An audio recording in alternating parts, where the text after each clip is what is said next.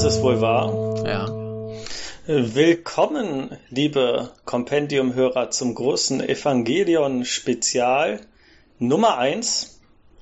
An meiner Seite, aber gefühlt 10 Stunden mit dem Bus, ne, nicht gefühlt, 10 Stunden mit dem Bus entfernt in Osaka ist Michael. Das ist meine Ich dachte, späte ich dachte, Antwort. ja, ja, ich dachte, du sagst jetzt meinen Namen, aber, Aber äh, ja, genau. Und an meiner imaginären äh, zehn Busstunden entfernten Seite äh, Jan Lukas. Yay. Ähm, hat jetzt wirklich fast ein ganzes Jahr gedauert, bis wir wieder vereint am Mikro was zusammen aufnehmen. Ja, ja, ja. Das Oh. hat jetzt ein bisschen zu lang gedauert. Ich warte ja auch, auch immer noch drauf, dass wir mal äh, äh, gemeinsam über Osaka und Tokio resümieren. Genau, genau, da wollte ich äh, längst zu aufgerufen haben. Äh, Aal trifft Resümee. Das Ja. äh, muss auf jeden Fall kommen. Ja, das äh, ähm, muss noch in den sein. nächsten Monaten. Aber Netflix bedingt eigentlich, ich will über diesen ganzen Netflix-Kram gar nicht mehr reden, weil es irgendwie, Mhm. glaube ich, auch allen auf die äh, Nerven geht, sondern das jetzt nur als Aufmacher nehmen, um äh, über Evangelion zu sprechen. Genau. Ist, ist ja jetzt für viele Leute die Gelegenheit, die Serie zum ersten Mal zu schauen. Genau. Für viele ist es halt entweder der wichtigste Anime aller Zeiten oder vollkommen überbewerteter Unsinn. Ja. Und ähm, ich habe direkt am Anfang gesagt, um mich jetzt wirklich darauf vorbereiten zu können, hier mehr oder weniger qualifiziert über das sprechen zu können, bräuchte es mindestens ein, zwei Monate, um mich in alles äh, reinzulesen. Aber da wir beide, äh, denke ich, eine lange gemeinsame Ge- oder Geschichte mit diesem Anime haben. ja. Also du kannst noch von Videokassetten sprechen. Genau. Ähm, also Evangelion ist jetzt aus meiner Erfahrung also der wichtigste Anime bis zum heutigen Tag. Ab und zu denke ich mir, Furikuri ist auch noch ziemlich nah am ersten Platz, aber eigentlich ist es bis jetzt immer Evangelion geblieben. Das Naja, heißt, ich kann immer drüber sprechen. Bei dir mag es anders sein. Ich kann Äh, auf jeden Fall aus dem Stegreif immer ein bisschen drüber sprechen. Ja. Ich, ich, ich würde da insofern reingrätschen, als dass äh, Foodie kann man vielleicht äh, qualitätsmäßig drüber diskutieren, aber nicht in Sachen äh, Bedeutung, denn Evangelion Ja, ja. war, glaube ich, für, für den, für den Anime-Markt insgesamt äh, deutlich wichtiger. ja, das auf jeden Fall, das auf jeden Ne? Fall. Also ich, ich, ich würde schon sagen, so der, der, der wichtigste Anime der letzten mindestens 25 Jahre. Ja, und ähm, ich, klar, Foodie Goody ist, ist als OVA entstanden, ent, erschienen und selbst vielen Japanern, bis auf den wirklichen, äh, ja, die sich auskennen mit Anime, ist es nicht bekannt. Qualitativ, ne, Gainax. Aber ähm, worum geht's erstmal? Was machen wir jetzt erstmal? Ähm, bisschen Nostalgie, ein bisschen Eindrücke, ein bisschen, was ist äh, hängen geblieben? Ich weiß nicht, wann dein letztes äh, Re Rewatch war. Das ist bestimmt schon ein paar Tage her bei mir. Wir Ja. haben zusammen auf jeden Fall die neuen Filme gesehen. Wir Das haben die neuen Filme noch. gesehen, ja. Nicht, dass sich jetzt die ersten aufregen und sagen, äh, denken, wir würden nur darüber sprechen. Nein, wir sprechen natürlich vor, vornehmlich über den Anime und dann Ja, über gra- alles gerade andere heute. drumherum. Gerade heute würde ich sagen, beschränken wir uns weitestgehend auf die Serie, weil die jetzt halt gerade aktuell ist und beim nächsten Mal steigen wir dann so richtig in alles ein. Genau. Und, wie du gesagt hast, also viele kennen den Anime schon länger, andere fangen jetzt erst an damit oder haben jetzt halt durch Netflix die Möglichkeit, das Ganze halbwegs problemlos zu schauen. Ja, war ja lange Weil es schwierig. verfügbar ist, war lange schwierig. Ähm, darüber werden wir auch noch reden. Und ähm, da hatte ich mir gedacht, da wir jetzt im zweiten Teil dann später ausführlich drüber sprechen, kann man die Zeit nutzen, um das quasi das Ganze auch gemeinsam zu behandeln mit Hörerfragen oder Kommentaren, weil für viele ist das Ganze ja ähm, sehr kompliziert oder viele sind mit vielen Fragezeichen dann nach dem ersten Sehen der Serie äh, ja relativ verwirrt. Mhm. Kann ich mittlerweile nicht mehr verstehen, weil ich schon so tief drin bin. Aber vielleicht denke ich das ja auch nur und jemand eine super Frage und ich denke mir, wow, ähm, das kann ich jetzt auch nicht aus dem Mhm. Stegreif beantworten. Äh, man kann den Anime aus allen möglichen Perspektiven betrachten. Einmal, was hat es für eine Relevanz überhaupt für die Anime-Industrie? Was gab es vor Evangelion? Wie kam es? Was ist danach gekommen? Was für Einflüsse gibt es dafür? Äh, man kann über äh, Mecha sprechen, über die Technologie im Anime, über ähm, Moe, über diesen ganzen äh, Entwicklung von Anime-Figuren nach Evangelion und wie es das beeinflusst hat. Äh, Boys Love natürlich Riesenthema, uh. gerade auch in diesem Netflix-Aufschrei. Ähm, also es gibt so viele Dimensionen, äh, Mythologie, Philosophie, Psychologie, unter denen man es betrachten kann. Also da sind wir für alles offen. Und am Ende der Episode will ich auch eine ähm, Leseliste und eine Watchlist ähm, hier verlinken und nennen, die sich quasi jeder zu Gemüte führen kann, je nachdem, was gerade interessant äh, ist oder was, was woran man Interesse hat, unter welchen Blickwinkel man das betrachten will. Und ähm, ich werde natürlich auch versuchen, so viel wie möglich davon bis zur nächsten Episode mir zu Gemüte zu führen, jo. vor allem auch ein bisschen japanische Quellen und Interviews zu suchen, weil mhm. ähm, da denke ich, die meisten unserer Hörer weniger Zugriff zu haben, auch wenn schon sehr viel verfügbar gemacht wurde, aber nicht alles, bei weitem nicht. Dafür mhm. gibt es einfach zu viel. Und ähm, ja, jetzt wird erstmal quasi Eindrücke genau. und persönliche Geschichten zum Anime genau. Evangelion geben. Und wer sich jetzt denkt, ah, Leseliste durcharbeiten, habe ich keine Lust, der kann halt auch einfach drauf warten, bis wir dann weitermachen. Da werden Eben. wir dann hoffentlich das Wichtigste äh, drin haben. Aber ich möchte einmal ganz kurz erzählen, worum es äh, eventuell sehr, sehr vordergründig und oberflächlich in dieser Serie äh, gehen mag und dann auch schon mal so ein ganz bisschen die Handlung äh, mhm. anreißen. Ähm, ich würde sagen, mit Spoilern halten wir uns erstmal noch zurück und wenn wir es dann doch diese Folge schon raushauen wollen, äh, waren, waren, wir auf jeden Fall vorher. Denn äh, ich glaube, das ist eine Sache, falls jetzt jemand hier reinhört, der es noch nicht ganz gesehen hat. Ja. Das wäre schon gemein, da irgendwelche fetten Spoiler rauszuhauen, ohne Warnung. Ja. Also ich würde sagen, da, da passen wir diesmal ein bisschen auf. Ich weiß, du bist ja genau. großer Fan des Spoilers und der nachfolgenden Spoilerwarnung. ähm, das verkneifst du dir diesmal bitte. Aber ja. Ich gebe äh, mir Mühe. Notfalls wird's zensiert. Genau. Ähm, ja, was, was haben wir hier? Wir haben einen äh, Jungen, der heißt äh, Shinji Ikari und äh, der wird quasi äh, zu des Vaters Arbeitsplatz bestellt, um äh, in einen riesen Roboter äh, zu steigen und gegen außerirdische Invasoren, die sogenannten Engel, zu kämpfen und mhm. äh, es bildet sich um ihn herum eine fast schon haremhafte Anzahl äh, attraktiver Frauen und ähm, es gibt viel Action und viel Drama und äh, vielleicht wird das Böse besiegt, vielleicht auch nicht und vielleicht ist das Böse auch gar nicht böse. Ja. Also vordergründig haben wir so einen Standard Mecha-Anime mit vielen hübschen Mädchen, die sehr sexy äh, inszeniert sind und äh, dem dem ähm, permanent versagenden Protagonisten, äh, der als Projektionsfläche für den Zuschauer dienen kann oder so. Oder soll. ja.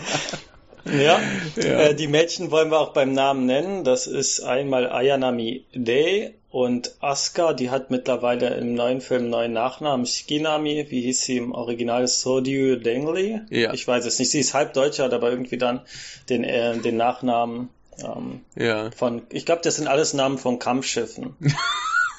ja. Nein, das ist gar nicht, also ja. das ist schon sehr, sehr, sehr tief in, in dieser Otaku-Kultur der Zeit, äh, der es entstanden ist, verankert. Also viel Robotergedöns, Militärwaffen und natürlich äh, hübsche Mädchen. Man, man kann sich denken, was die Hauptzielgruppe davon ist.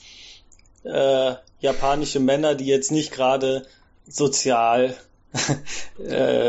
die äh, alertesten, die integriertesten sind. Ja, die, die äh, später, äh, die in einem später folgenden Film äh, sehr gut äh, von unserem Protagonisten äh, repräsentiert werden in einer gewissen Szene.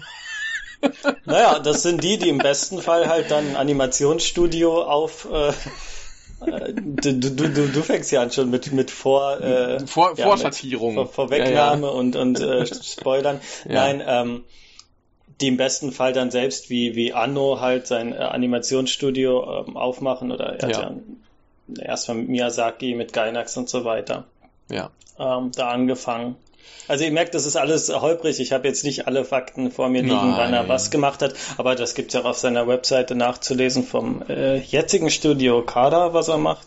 Mhm. Ähm, wo wir ja hoffentlich bald den vierten Film erwarten können, 2020, wenn jemals. Aber das wäre doch was. Das wäre doch ein ähm, ein olympisches äh, Statement. Ja, äh, wo, wollen wir mal ein bisschen auf die auf die Geschichte und vor allem auch auf ihn eingehen? Also ich habe hier gerade mal die die äh, Wikipedia für ihn aufgemacht. Gucken wir mal kurz, was was er so gemacht hat, würde mhm. ich sagen. Und zwar ähm, war er dran als als Regisseur, bleibt er bei äh, Regie und und Drehbuch hat er erstmal gemacht Gunbuster.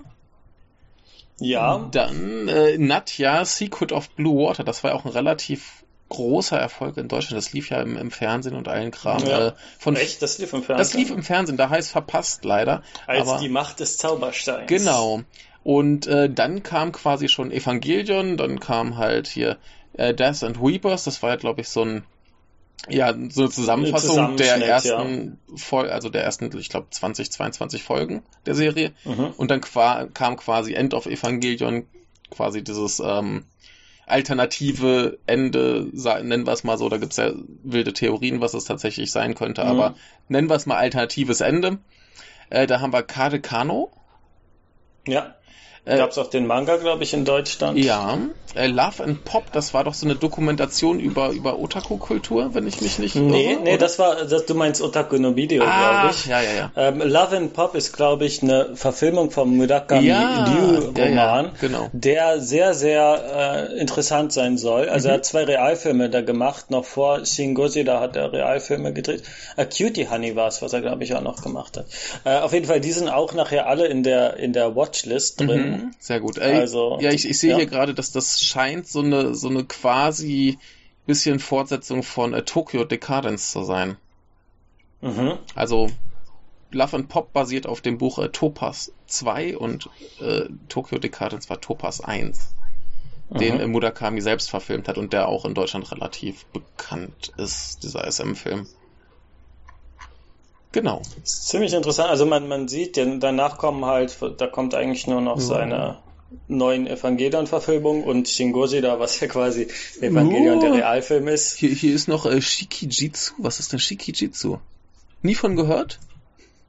Scheint auch ein Realfilm ein zu Realfilm, sein. genau. A Submarine 707R. Ah, da hat er nur äh, äh, äh, Openings gemacht. Äh, ja, dann Cutie Honey, Cutie Honey. Gunbuster versus Diebuster? Keine Ahnung. Ja, das ist quasi der zweite Gunbuster, glaube ich. Ja, dann die, die Evangelion-Filme und Shin Gojira. Also man sieht das Wichtigste oder das, das zentrale Werk seines Lebens Evangelion. Ist, bleibt auf Evangelion. Ja. Er hat eine ganze Menge andere Sachen gemacht. Ich finde es gerade interessant und das ist was, was ähm, gerade bei Anime-Fans immer ein bisschen kurz kommt. Äh, diese große Zurückhaltung vor Realfilmen. Mhm. Also, dass man jetzt im Jahr 2019 Evangelion-Fans noch empfehlen muss, ja. Shin Godzilla zu schauen. Ja. Ich finde das obszön. Also, das, ja, das da, dabei, schämt euch. Dabei sind die Parallelen auch so offensichtlich. Es ist doch so, ne? es ist die ganze Ästhetik und was ich ja im, also deswegen, ich habe den Film hier dreimal im Kino in Japan mhm. gesehen, obwohl der so teuer war. Ähm, nicht nur, dass da einfach der Soundtrack äh, übernommen wird, die Art, wie Figuren sprechen, vorgestellt werden, ähm, die Fahrstuhlmusik, die Aufnahmen aus der ja. Luft, die Art, wie die Panzer zur, zur Schau gestellt werden. Das, das Interessante ist halt, wie es wirklich schafft, diese ganzen ähm, äh, diese ganzen Eindrücke aus der Animation in Realfilm zu überführen. Ja, ja. Deswegen bin ich wahnsinnig gespannt auf diese anderen Realfilme, die er noch gemacht hat. Äh also das ist kein Mensch, der jetzt äh, allein sich auf Animation beschränkt hat. Ja. Er hat ja auch Animat ähm, ähm, äh, Synchronsprecher war er, äh, berühmt in äh, Kasetachinu, ja. wo ihn Miyazaki wirklich da hart rangenommen hat. Also die Beziehung der beiden ist auch noch eine sehr, sehr spannende Ja, die, die, die kennen sich ja schon von äh, Nauschka. Ja. Wo, wo, wo Anno als so Animator bei war. Ja.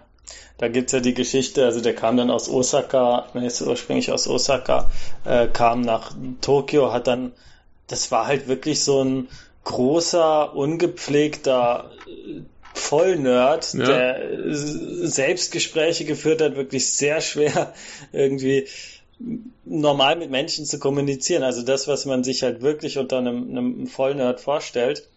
Oh, ich sehe gerade geboren in Yamaguchi. Mhm. Ähm, auf jeden Fall, äh, also und als er dann nach Tokio kam, hat er im Studio übernachtet, relativ wenig auf seine Körperpflege geachtet und äh, ein, also ich meine, arbeitswütige Japaner, das ist ähm, äh, gerade im, im, kreativen Bereich, also da kann man sich alle anschauen, Sonoshion, ja.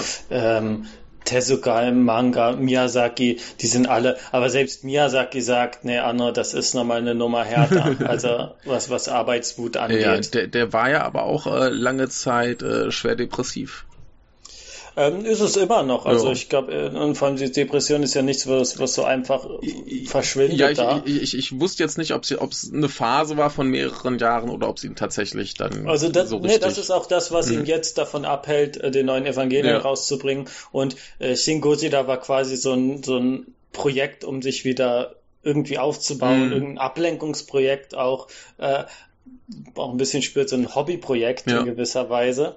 Also und das ist halt wirklich äh, Nerd, Nerd äh, in seiner also reinsten Form, wie man es halt damals hatte. Also die erste Nachkriegsgeneration, die, die mit Popkultur aufgewachsen ist, auf der anderen Seite aber die auch selbst produziert hat mhm. auf, auf, auf einem Niveau, was unvorstellbar ist. Und das wichtigste Werk haben wir deswegen gerade in der Aufzählung vergessen. Das sind nämlich die Daikon Ach, 3 ja. und äh, 4 Animationen. Mhm. Ähm, Daikon ist äh, japanisch für Rettich, der kommt auch vor, der große Rettich, aber es ist ähm, auch die Bezeichnung für, wenn ich es jetzt richtig habe, für die Osaka Convention. Also ah. Dai kommt Zeichen für groß, ja, Osaka. Ja.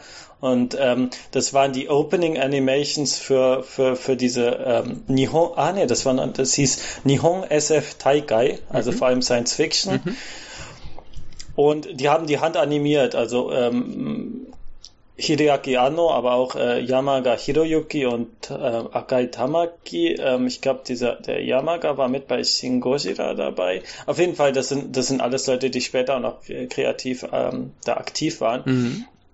Ähm, und das, wenn man sich das anschaut, das sind relativ kurze Animationen. Es gibt den Daikon 3 von 81 und 4 von, von 83 die hatten keine Ressourcen, kein Studio, haben also selbst diese ganzen, ähm, wie nennt man es, diese ganzen Conte, wie sagt man, diese Animations, also man hat halt damals die Animation unter die Kamera quasi gelegt und ja. dann ist dadurch die Animation entstanden, ja. dass man. Hast deine, deine ähm, Folien bemalt. Genau, genau, Folien. Die quasi abfotografiert und dadurch dann Animation äh, erzeugt.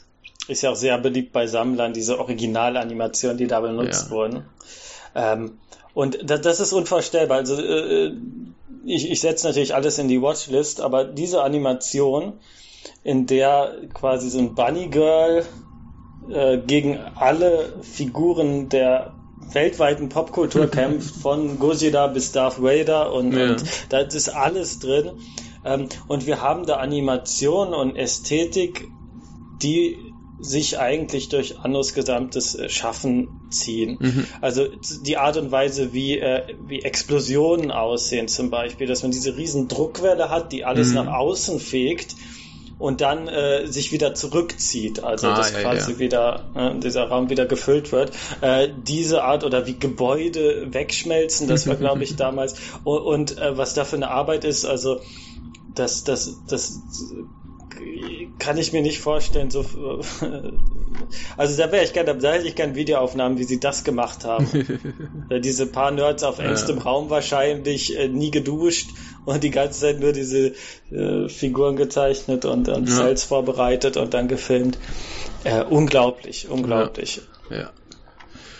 Ja, genau. Und ja, er hat irgendwann sein Studio gegründet, Gainax. Mhm. Gibt's die noch? Die müsste es noch geben, ja. Also äh, er hat ja jetzt sein eigenes mhm. Studio. Wie gesagt, wir sind relativ unvorbereitet in, die, in diese Episode reingekommen. Das wird sich mit der nächsten ändern. Ja. Ich bitte um Verzeihung. Ja, hat es natürlich ähm, nicht alleine gegründet. Also Akai Takami, der auch hier bei der, bei der Daikon-Animation dabei war, aber auch Sadamoto Yoshiyuki, sehr, sehr wichtiger, bekannter Illustrator, der mhm. für die Designs verantwortlich ist, auch für die wunderbaren DVD-Cover und, und ähm, für den Evangelion Manga, der mittlerweile nach sehr, sehr langer Publikationszeit ähm, vollständig ist. Mhm. Äh, hat alle möglichen Animationen gemacht, die von ähm, Hosoda Mamoru, die Filmdesigns, äh, die Figurendesigns von den Filmen, also Summer Wars, das Mädchen, das durch die Zeit sprang, mhm. hat er gemacht. Furikuri natürlich. Also sehr, sehr ähm, wichtiger Designer. Ja auch sehr prägend in der Art und Weise, wie er Figuren, also die Figuren an sich, äh, vor allem Ayana Mirei und Asuka, ähm, ja, sind ja. ja, sind, sind ja so, also die, die kennt halt jeder. Die, ja. die kennt jeder, der, ähm, es gab doch mal auf Nickelodeon dieses Ding Kappa Mikey, ich weiß nicht, ob du das kennst. Nee, keine Ahnung. Was so ein bisschen so Cartoon-Superheld, der nach Japan, nach Tokio geht und da gibt's dann auch zwei Mädchen, die eindeutig da, zumindest vom Designer, eine Parodie von den beiden Figuren sind. Ja. Also das ist, die kennt halt jeder, auch wenn's, ähm, wenn nie der Anime gesehen also wurde. Also das, das, das Ding ist ja, ich, ich habe ja vorhin so ein bisschen witzelnd darüber geredet, worum es in der Serie zu gehen scheint. Aber diese Dinge, um die es zu gehen scheint, sind ja tatsächlich elementarer Bestandteil dessen, warum es so erfolgreich ist. Also viele, das habe ich auch äh, neulich auf Twitter dann festgestellt, wenn man über, über Evangelion schreibt, kommen sofort alle an und hier mit ihren äh, Lieblingsmädels, ihren Waifus, was auch immer. Mhm. Äh, die, die, die Frauenfiguren sind schon, glaube ich, zum sehr, sehr großen Teil mitverantwortlich, warum die Serie so, so erfolgreich ist. Absolut, absolut. Und das wird ja auch nicht ähm, irgendwie versteckt. Am Ende von jeder Episode gibt's immer einen Trailer und am Ende heißt es äh, Sabisu Sabisu. Ja, und das ja. ist schon ernst gemeint. Ja, natürlich geht's um Sabis. Und natürlich geht's bei Animation vor allem darum, die Gelüste der Zielgruppe, also männliche, sexuell nicht ganz so aktive. Also Nerds zu befriedigen. Das ist, ja, das ist ganz klar. Das ist auch das Biotop, in dem das gewachsen ist. Ja, das, das, das, das hat ja, hat ja irgendwie auch schon wieder ein bisschen was von unserem guten Seijun Suzuki, der seine billig mhm. äh, Actionfilme dreht, wo damals auch, auch bei den, bei den Pink Eger, solange du irgendwie deine, deine paar Eckpunkte bedienst, die die Zielgruppe möchte, ist der Rest relativ egal. Da hast du Narrenfreiheit. Und ja. äh, die wurde hier ähnlich äh, ausgenutzt wie damals vom Suzuki. Ne? Also ja, da äh, geht ja einiges. Nur die Designs und die Figuren an sich war, wurden so ikonisch. Also das ist auch ein seltenes Beispiel von einem Mecha-Anime, wo die Figuren sich besser von den, also von den Mädchen mhm. sich besser verkauft haben. Auch teilweise von Shinji und Kaoru vielleicht, aber vor allem von den Mädchen sich besser verkauft haben als die Roboter-Designs, die ja. ja, auch ebenso ikonisch die, sind. Die sind fantastisch, vor allem relativ ja. eigenständig dabei. Mit diesen. Wie meinst du eigenständig? Naja, du, du hast ja, was weiß ich, wenn du jetzt irgendwie Makros oder sowas hast, die sehen halt aus wie die generischen Mechas, aber, aber die Evangelion-Mechas, die erkennst du eigentlich sofort. Bei, bei, et, bei etlichen anderen Serien könnte ich jetzt nicht auf den ersten Blick zuordnen, wo die dazugehören, was vielleicht auch ein bisschen dran liegt, dass ich die nicht so verfolgt habe, aber äh, das, das ist ja hier doch ein bisschen eigenständiger. Ja, ich glaube, da wird uns so ein Mecha-Nerd für hinrichten. ja. Also, ähm, ich muss sagen, Mecha hat mich nie interessiert. Das ist auch nicht der Grund, weshalb ich den Anime gut finde oder weshalb ich mich für Gainax äh, interessiere. Mhm. Ähm, es ist halt als äh, Metapher wahnsinnig spannend ja. auch. Und der Anime macht halt beides. Er befriedigt diejenigen, die halt irgendwie coole Roboter kämpfen sehen wollen, mhm. aber auch die, die dahinter blicken wollen und hinter die psychologischen Mechanismen. Was heißt das äh, überhaupt diese Fantasie, mhm. quasi eine starke, übergroße, allmächtige Rüstung zu tragen? Ja, äh, das ist ja eine ganz klare Fantasie. Wo, wobei, wobei ja diese, diese Befriedigung der, der Roboterkampffans nur bis zu einem gewissen Punkt äh, erfolgte. Ja, die wird immer wieder hinterfragt. Die wird ja von Anfang an hinterfragt, allein durch die ähm, durch die Tatsache, dass der Pilot gar nicht da einsteigen will. Ja. Das ist ja ein ganz ja. klarer Bruch. Ja. Ich weiß, äh, ich werde mich da reinlesen, ob es das vielleicht vorher schon mal gab, aber das wird als ein Punkt immer genannt, das Evangelion so einzigartig macht mhm. oder als als Zäsur. Mhm. Denn sonst ist es immer ganz selbstverständlich. Die Hauptfigur, sei es jetzt im Mika oder Magical Girl oder sonst wo, äh, würden niemals überhaupt überlegen, diese Kraft äh, anzunehmen und zu akzeptieren. Richtig, sondern, richtig. Die würden es einfach machen. Ich, ich habe Genau. ich hab neulich noch einen Ausschnitt aus einem Video gesehen, ähm, wo sich, wo sich eine, eine Frau furchtbar drüber aufgeregt hat, was, was Shinji für eine furchtbare Figur ist, äh, weil sie eben sehen möchte, wie äh, der Junge das, äh, die Probleme überwindet und äh, ne, nicht in seinen, in seinen psychischen Problemen zugrunde geht, sondern einfach, dass hier die Macht quasi annimmt und das Böse besiegt und äh, Genau. zum strahlenden Helden wird. Und das ist hier ja so ein bisschen schwierig. Ver ver- versuchen wir das mal zu übersetzen. Ja. Das ist quasi so, als würde man jemandem sagen, der eine äh, Depression hat, äh, ja, stell dich nicht so an, wenn du dich anstrengst Genau. und dann kriegst du das schon hin, kein Genau. Problem. Das ist nur persönliche Schwäche. Genau, Ähm, aber ich- da würde man zu Recht für sehr für kritisiert werden. Ja. Und ähm, das ist leider das, wofür hier ähm, Anno sehr viel Anfeindung ausgesetzt war. Genau, also da, da gab es ja zum, zum Finale, mit dem wirklich sehr, sehr viele Menschen sehr unglücklich waren, äh, gab es ja alles Morddrohungen und was nicht noch alles Ja. für ein Kram und ähm, ich kann es nicht nachvollziehen. Vor allem zu einer Zeit, als Morddrohungen jetzt noch nicht so üblich waren, wie das heute ist, Ja, dass man es halt einfach, heute kann man einfach über Twitter eine Morddrohung Ja. schicken, das ist jetzt nicht so. Ja. Ähm, damals war es schon eine andere Sache. Ähm, ja, ich, ich kann es auf eine Weise verstehen, weil äh, weil es halt den, den Wunsch des Zuschauers mit Füßen tritt, Mhm. teilweise auf also in Evangelion fand ich es immer auf eine angenehme Weise oder auf eine Weise, die halt künstlerisch wertvoll ist, Mhm. weil was will man denn, was soll Neues entstehen, wenn, wenn ein Kunstschaffender sein Publikum nur halt äh, mit dem liefert, was sie wollen Mhm. und nichts Neues versucht. Äh, Im dritten neuen Evangelion-Film mit dem Zeitsprung und diesem ganzen Kram äh, fand ich es teilweise schon unerträglich, wie hier ähm, ja dem Publikum nichts gegeben wurde, Ja. was irgendwie erwartet wurde. Aber be bevor, auf eine negative bevor Weise. wir jetzt ja. hier, hier so, so, so krass äh, ins Inhaltliche einsteigen, lass uns mal ein bisschen äh, drauf kommen, wie wir überhaupt auf die Serie kamen, wann wir das gesehen Ähm, haben, wie wir das damals aufgefasst haben. Eine Sache noch, Ja. eine Sache noch, ähm, die wollte ich eigentlich ganz am Anfang bringen und die Ja. hatten wir damals, als wir über äh, Furikuri gesprochen haben. Mhm. hatte ich dich schon erwähnt. Und zwar, dass man sich ganz einfach dieses äh, Parabelbeispiel vor, vor Augen führen muss. Man hat die Bildebene und die Deutungsebene. Mhm. Und wenn man versucht, eine Ebene da auszuschalten, Mhm. ich habe zum Beispiel mal eine Kritik gesehen, ganz absurd, ähm, das sei ja total unlogisch und unverantwortlich, dass es Kinder diese große militärische Verantwortung haben. äh, selbst auf der Inhaltsebene wird es ja erklärt, warum Richtig. das Kinder sein müssen. Selbst das wird erklärt. Aber selbst unter diesem Blickpunkt merkt man, dass die Person das komplett nur auf einer inhaltlichen Ja. Ebene geschaut Ja. hat und nicht darum, dass es um die psychischen Konflikt, Konflikte geht, Mhm. wie bei vielen anderen Anime auch, weshalb halt immer wieder äh, jugendliche Protagonisten da sind, Mhm. die halt mit dem Erwachsenwerden in dieser Übergangszeit, äh, die dort entstehen. Das Ja. ist ja, worum es geht. Ja. Und ähm, äh, mir ist letztens der Vergleich eingefallen, den fand ich eigentlich ziemlich gut. Das ist halt so, als würdest du äh, Melancholia von Lars von Trier wegen der Handlung schauen. Das Ja. bringt's halt nicht. Ja. Also dann kannst du halt, du siehst halt der Komet und schön Ja. und vielleicht knallt äh, dann, aber ähm, das ist nicht worum es geht oder dann Mhm. nimmt man nur sehr, sehr wenig davon mit. Und Ja. das jetzt, das so viel als Vorbereitung für alle, die jetzt noch nicht den Anime gesehen haben, haltet das im Hinterkopf. Ich glaube, die meisten werden es automatisch irgendwie mitbekommen. Ja, es ist Richtig. nicht nur Roboter und Aliens. Richtig. Es ist auch Roboter und Aliens, aber es ist nicht das. Und ähm, dann kann man sehr viel da mitnehmen. Und jetzt zu unserer persönlichen äh, Geschichte. Ja. Äh, soll, soll ich anfangen? Äh, Fa- Fang nur, du hast den äh, zeitlichen Vorsprung, denke ich. Genau, genau. Ähm, ja, bei, bei mir war es ja so, ich, ich bin 98 auf meinen örtlichen Comicladen gestoßen.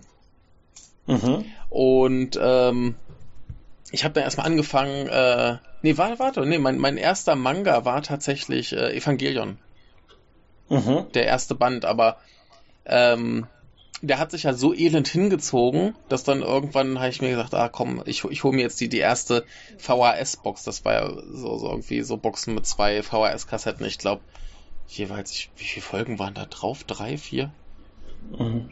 Ne? Ja, Und, ich würde sagen, vier ist. Ich weiß nicht, wie es damals war mit Kassetten. ähm, ja, waren, waren auf jeden Fall acht Kassetten. 24 Mhm. geteilt durch acht. würde ich sagen vier und in manchen weniger. Ja, irgendwie sowas. Jedenfalls ähm, habe ich mir dann irgendwann aus, aus, aus Frust, weil ich den, den Manga so toll fand und dann äh, gern wissen wollte, was da Sache ist, habe ich mir halt dann einfach die, die Anime-Serie gekauft. Ich weiß auch gar nicht mehr, wie teuer die war. War, glaube ich, nicht, nicht billig. Aber ähm, genau, dann habe ich halt angefangen, äh, das zu gucken. Mhm. Und oder war ich hatte ich erst die VHS und dann den Manga. Ich weiß es nicht mehr. Die Reihenfolge war auf jeden Fall sehr verwirrend. Das war auf jeden Fall so das erste, was ich mir Manga anime-technisch geholt hatte. Ich habe da erst angefangen, die äh, Animania zu lesen. Und das mhm. war halt da zu der Zeit gerade der, der heiße Scheiß. Da habe ich mhm. mir die Kassetten geholt und das, das Ding war halt, da hatte ich die ersten sieben, acht Folgen in so einer Box und ich habe die, keine Ahnung, bestimmt mindestens einmal die Woche geschaut, äh, bis es dann irgendwann mal weiterging. Und ähm, dementsprechend oft habe ich die Serie dann auch gesehen, zumindest halt den, den, die, die erst, die vorderen Folgen halt deutlich öfter als die späteren. Einfach wegen der Verfügbarkeit. Und ähm, insofern finde ich es jetzt auch wahnsinnig witzig, wenn jetzt irgendwie äh, die ganzen Nostalgieäumel ankommen und sich irgendwie daran erfreuen, so nach dem Motto, du hast Evangelion nicht richtig erlebt, wenn du es nicht irgendwie 2000 auf Fox gesehen hast. Mhm. Ja, da war schon ein paar Jahre durch. Aber äh, egal. Ähm, nee, jedenfalls habe ich es da entsprechend oft äh, gesehen und ich trauere heute noch drum, dass ich damals kein Japanisch gelernt habe, denn so oft wie ich das geguckt hatte, hätte ich bestimmt viel lernen können. Ähm, und es, es hat mich nie so irritiert wie jetzt viele andere. Also ich wusste, okay, viele sind da mit dem Ende irgendwie nicht ganz warm geworden, aber es, es hat mich irgendwie alles, alles nicht irritiert. Ich war damals nicht so, dass ich das irgendwie wahnsinnig reflektiert geguckt hätte, mir da Gedanken gemacht hätte, was jetzt mhm. was bedeuten könnte, ob jetzt hier diese Roboterkämpfe äh, eine Metapher für das äh, Innenleben des Protagonisten sein könnten oder nicht. Habe ich mir auch keine Gedanken drüber gemacht, aber irgendwie hat Sinn ergeben, denn auch mhm. äh, wie es zum Schluss aufgelöst wird, das, das ist ja selbst wenn du jetzt nicht tief einsteigst, irgendwie nachvollziehbar und schlüssig. Und äh, ich fand das aber auf jeden Fall wahnsinnig faszinierend, dass du eine Serie hast, die sich ähm, so krass mit irgendwelchen psychischen Problemen von den Figuren auseinandersetzt. Und da ist ja kaum einer, der irgendwie keine Probleme hat. Ja. ja und insofern fand ich das halt wahnsinnig äh, aufregend und anders. Ja. Das ist eine sehr seltene Meinung, wenn man sich so anschaut, was alles über Evangelion gesagt ja, wird. Ja, ich, ich, ich, ich. Das ist erstaunlich, ja. Ja, wie, wie gesagt, das, das war jetzt nicht, dass ich jetzt, dass das das große Interpretationsmonstrum war, dass das alles sofort gerafft hat, aber irgendwie heißt geguckt, und unterbewusst war es irgendwie schlüssig. Ne, so. Und hat mir gefallen.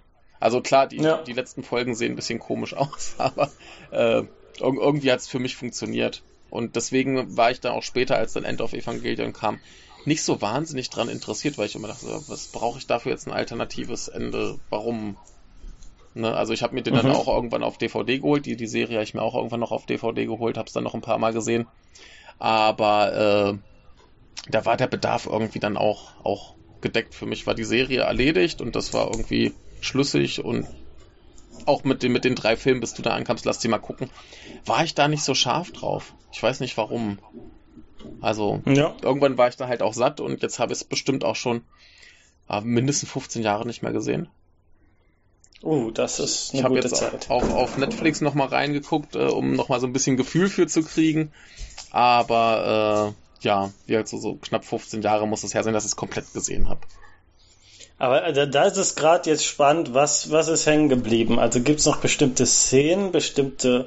Oh, da, da müsste ich jetzt natürlich, natürlich äh, mit den Spoilern anfangen, aber. Da müsstest du spoilern. Na, okay. na, ja, also, ich meine. Nee, dann lassen wir ne? das, aber. Äh, ähm, komm, komm, kommen wir später zu. Kommen wir später zu, wenn wir so ein bisschen Spoilerbereich Spoiler, machen. Spoiler ja? Machen wir erstmal als Abgleich, wie ich drauf gekommen ja. bin. Und ähm, das ist bei mir gar nicht mal so einfach. Äh, ich wusste natürlich von der Existenz des Anime, mhm. hatte vorher, ja, irgendwann kam halt die Zeit, ich glaube, das war so sechste, siebte Klasse in der Schule, Moment. 2007 oder was? Nee, das ist zu spät. Auf jeden Fall die Zeit, als man vom, vom RTL 2 Fernsehanime zu dem übergewechselt ist und gemerkt hat, da gibt's ja noch eine viel größere Welt. da gibt's so Sachen wie äh, Elfenlied, die man unbedingt als Zwölfjähriger gucken ja, sollte. Unbedingt. Nachts. Äh, ja. ähm, und natürlich gab's dann auch so ein ähm, was wie Evangelien. Und das erste Mal, als ich ein bisschen mehr darüber erfahren hatte, war 2005 Mhm. Da habe ich mir im Supermarkt eine Animania gekauft, ja. oder Animania. Das ja. ist also ähnlich entstanden. Was ja damals, ich weiß ja nicht, bei dir gab es da schon Internetforen ähm, oder bist du, hast du da schon Internetforen genutzt? Also, äh, dass man ähm, äh, mein, meine erste Animania oder Animania, wie auch immer man es ausspricht, mal habe ich mir 98 gekauft. Mhm. Internet hatte ich ab 2000. Das heißt, du hast es vor allem auch, du hast das Privileg gehabt, was uns vielen heute, ähm, die das jetzt schauen, äh, nicht bleibt, ähm, nämlich das halbwegs eigenständig zu gucken, ohne ja. große Meinung von außen, ja. weil es sonst niemanden interessiert hat, wahrscheinlich drumherum, weil genau. niemand davon gehört hat. Genau. Und die einzigen Meinungen und Informationen, die man bekommen hat, waren halt über Anime-Zeitschriften. Ja, es, es, gab ja eigentlich nur die eine Anime-Zeitschrift ja, damals. Die ne? eine. Die eine. Was, und äh, genau, die, die Artikel daraus waren das Einzige, was ich über die Serie wusste. Das war gut so. Es füllt mich so ein bisschen mit Nostalgie und ich bin ja noch die letzte Generation, die das so ein bisschen noch miterlebt hat, dass man quasi nur über die, die Kommentar- oder Infospalte oder so da was ähm, mitbekommen hat über ein äh, Anime. Ja. Das ist danach, äh, hat man sich auch nachts durch irgendwelche Foren gekämpft, was ja. auch ganz schön war. Ähm, aber ähm, das war schon was Besonderes. Und da habe ich halt zum ersten Mal von diesem Anime, äh, da gab es ein längeres äh, Spezialartikel, drei, vier Seiten, wo auch über auf die ästhetische Ebene eingegangen ist. Mhm. Ähm, die berühmte Fahrstuhlszene zum Beispiel. also was halt, äh, dass, dass im Anime der Geldmangel ästhetisch genutzt wurde. Ja. Also vieles, was man an ästhetischen Meisterleistungen sieht, auch im Film natürlich, entsteht ja oft ganz einfach aus ähm, Mangel an äh, Ressourcen, mhm. dass man kreativ werden muss. Ne? Mhm. Solche Sachen und äh, über die christliche Symbolik und diesen ganzen Kram. Äh, ich fand's äh, faszinierend, aber es war natürlich vollkommen utopisch, da als Mittelschüler mir das irgendwie äh, die DVDs zu kaufen oder was auch immer. Mhm. Deswegen blieb das erstmal da liegen und irgendwann kam dann halt YouTube und Internet mit einer Geschwindigkeit, dass man halbwegs Videos schauen konnte. Ja. Und dann habe ich geguckt, wie viele in der Post-Video-Ära, also über halt äh, YouTube, verschiedene Stream-Seiten, die ganz schäbig waren, mit schäbiger Bildqualität. Dann hat eine Episode gefehlt, die man nie bekommen konnte. Und dann muss man sich da umschauen und so. Und, und irgendwann ah. mit viel Verzögerung hat man alles geschaut. Und ich habe es tatsächlich dann auch in einem Rutsch mit den Film gesehen.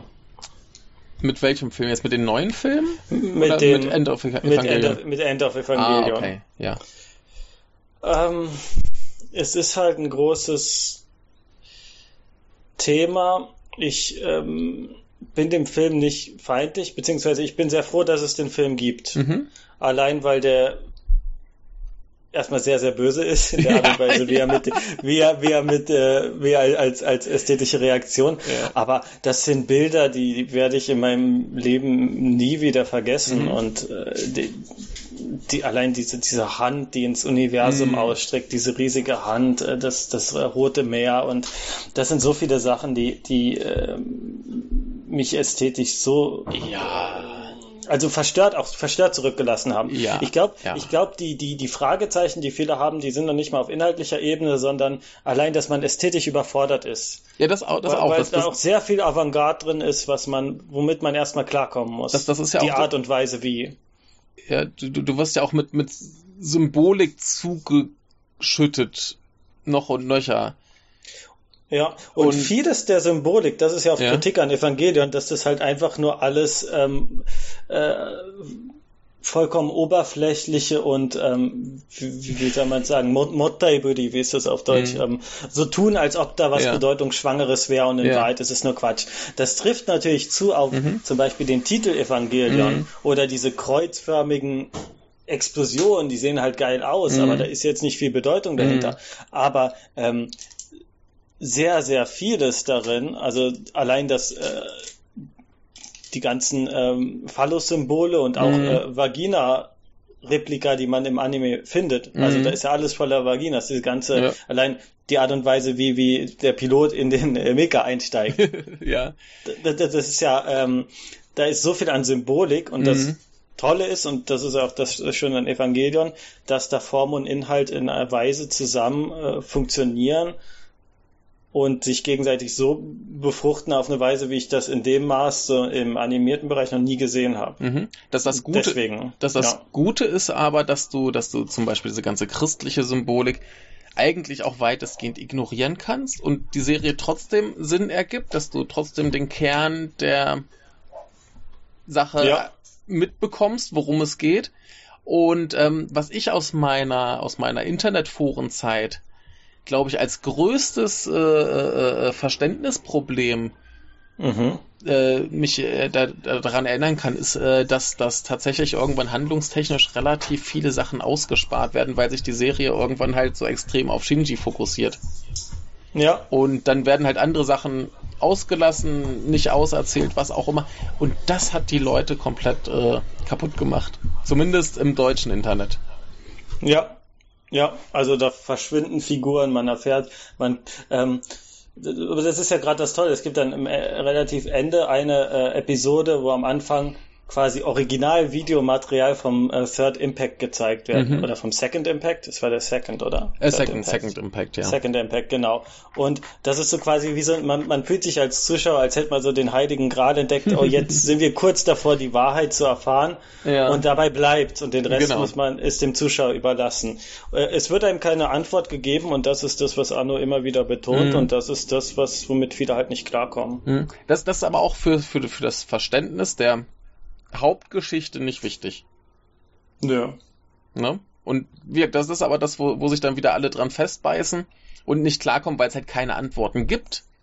Und deswegen meinen, die Serie wäre super unverständlich. Ja.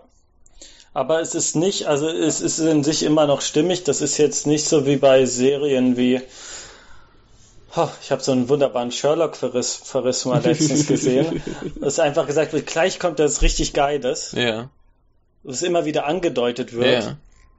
und daraus die Spannung entsteht, aber das Geile passiert halt nicht. Und Ja. ein Evangelion äh, liefert schon. Ja. Also allein animationstechnisch, was da für eine Liebe zum Detail und allem drin ist, Ja. trotz des beschränkten Budgets, ist, ist einfach nur ähm, ja wahnsinnig. Also, Ja. Und im Film, das Ja. Tolle an dem Film, am Ende of Evangelion, ist halt, da kam halt richtig Kohle rein. Ja, Allein klar. die Figurenverkäufe und so. Das heißt, das stimmt schon. Der hatte genug Geld, das zu machen, was er wollte. Es wird halt so verkauft, als wäre der Film dann das echte Ende, was immer schon, was Genau. sich die Zuschauer erhofft hatten. Das Genau. ist nicht der Fall. Es ist einfach nicht der Fall. Anno war sehr zufrieden mit dem, hat gedacht, Mhm. er hat erstmal im Laufe der Produktion Mhm. quasi erstmal festgestellt, dass er eine Depression oder dass Mhm. das, was er hat, äh, also das ist jetzt nicht nur, womit er zu kämpfen hat oder nichts, wofür es keine Begriffe gibt Mhm. oder was, ähm, also da, dass es tatsächlich ein Krankheitsbefund ist, das hat er erstmal in, während der Produktion verstanden Ja. und hat das dann äh, künstlerisch da verarbeitet Ja. und ähm, versucht, einen winzigen Lichtblick da raus äh, zu schaffen Mhm. und, und als Reaktion unzufriedene Zuschauer und Morddrohungen. Ja. Ähm, das ist schon ein Riesenschlag ins Gesicht. Ja. Und dann im Film Hat er zurückgeschlagen. hat er mehr oder minder zurückgeschlagen. Nicht, dass ich mich da als Zuschauer Nein. angegriffen fühle. Ich finde es äh, ich find's wunderbar. Aber das war halt nicht das wahre Ende oder sonst was. Ähm, viele sagen, es ist einfach nur die bildliche Darstellung von dem, was eher abstrahiert wurde in den letzten beiden Episoden. ah. Würde ich auch nicht zustimmen. Ah, da, da habe ich neulich äh, noch so ein schönes Video gesehen, wo, wo, wo jemand drauf kam, äh, dass das Shinjis Entwicklung in dem Film eigentlich Hm. weitestgehend komplett entgegengesetzt ist zu dem, was er in Genau. der Serie erreicht. Insofern Ich- ich- kann es ja. nicht die, die Verbildlichung dessen sein, was da geschieht. Also ich würde es auch eher als Bad End bezeichnen. Ja.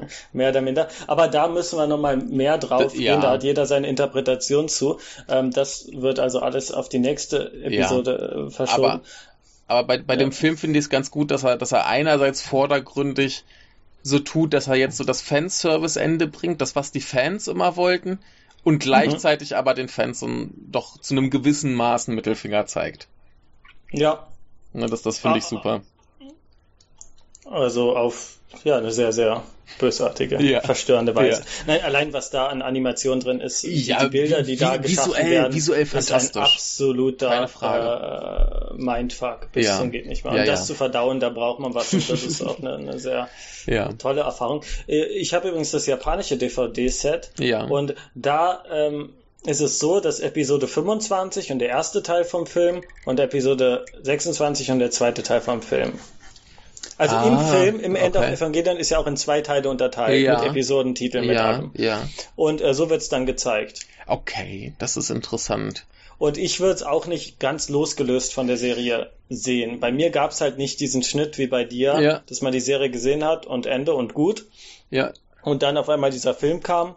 Bei mir war halt schon beides raus. Und deswegen sehe ich es auch als ein äh, zusammenstehendes Werk in gewisser Weise. Und äh, Death and Rebirth ist eigentlich auch, ähm, gehört dazu, wird von vielen als einfach eine unnötige Schnittsammlung angesehen. Basiert aber auch dieser Aufbau auf einem Anime, der vorher großen Einfluss auf Evangelion äh, geübt hat. Ähm, Ideon heißt der. Okay. Muss wohl ein sehr traumatischer Mega-Anime sein, auch auf die Watchlist. Mhm. Ähm, in dem die Filme, auch erster Teil Zusammenschnitt, zweiter Teil traumatisierendster äh, Scheiß, der je gezeichnet wurde. Ja. Also diesen Aufbau, den gibt's da auch. Ja. Äh, ganz lustig, diesen, diesen, diesen Zusammenschnittfilm, den habe ich ja nie gesehen. Mhm. Der hat mich irgendwie so, so gar nicht mehr interessiert. Es ist eigentlich ganz toll, weil Pachelbels Kanon, man hat so ein paar äh, Zwischenszenen mhm. mit, ähm, wo Shinji da musiziert, der spielt mhm. ja Cello, glaube ich. Yeah. Und ähm, die Credits sind ganz toll. Das sind so seitlich laufende Credits. Ah. Ich glaube, von links nach rechts laufen ja. die. Und man sieht halt diesen ähm, diese versteinerten Engel, äh, ich glaube, das war nach der, nach der äh, 24. Episode mit okay. Kaoru. Mhm. Ähm, ja, es, also ähm, da sind Bilder geschaffen, die sind, ähm, die, die allein losgelöst vom Anime. Mhm. Zum Beispiel wie Ayanami Rei vorgestellt wird mhm. oder wie sie, äh, wie sie wohnt. Ja. Ist ja auch diese, diese berühmte ja. Fan Fanservice-Episode da, also Fanservice-Szene. Äh, mhm weil ihr ähm, ausrutscht und an die Brüste fasst ja, und so. Aber die Wohnung, diese riesige Plattensiedlung da, diese unzähligen Betonbauten und äh, sie wohnt da ja in diesem ja laborartigen äh, Zimmer, was also man was wirklich null Persönlichkeit hat, nichts heimlich, Heimisches.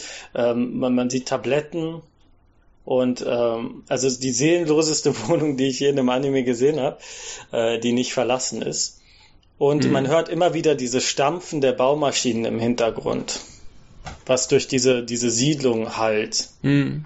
Und allein das ist schon so starkes Bild. Das losgelöst vom, vom Anime an sich, jetzt einfach nur das könnte man schon im Museum ausstellen. Und davon gibt's halt unzählige Fälle. Also dieser Friedhof zum Beispiel nach dem Second Impact, diese mm. ganzen unpersönlichen Metallstäbe, die da einfach im Boden sind, mm. ähm, was auch so was vollkommen Trostloses hat. Sieht äh, auch fantastisch das, aus. Es sieht fantastisch. das, das Tokio an sich, das, das neue Tokio, diese, ja. ähm, diese Untergrundstadt, dann ja. äh, das Gebirge, äh, die Klimaeinwirkungen, also was ja auch äh, ganz aktuell ist, also halb Tokio oder unter Wasser ist es mm. wahnsinnig heiß und, und man weiß ja auch nie, was ist eigentlich mit dem Rest der Welt passiert. Also da gibt's noch irgendwie diese eine Episode mit dem Atomreaktor, ja. Mega, was ja. total bescheuert war. Aber ähm, man weiß, es gibt irgendwie noch andere Länder und Interessensgruppen mm. und so, aber man erfährt relativ wenig über das große Ganze.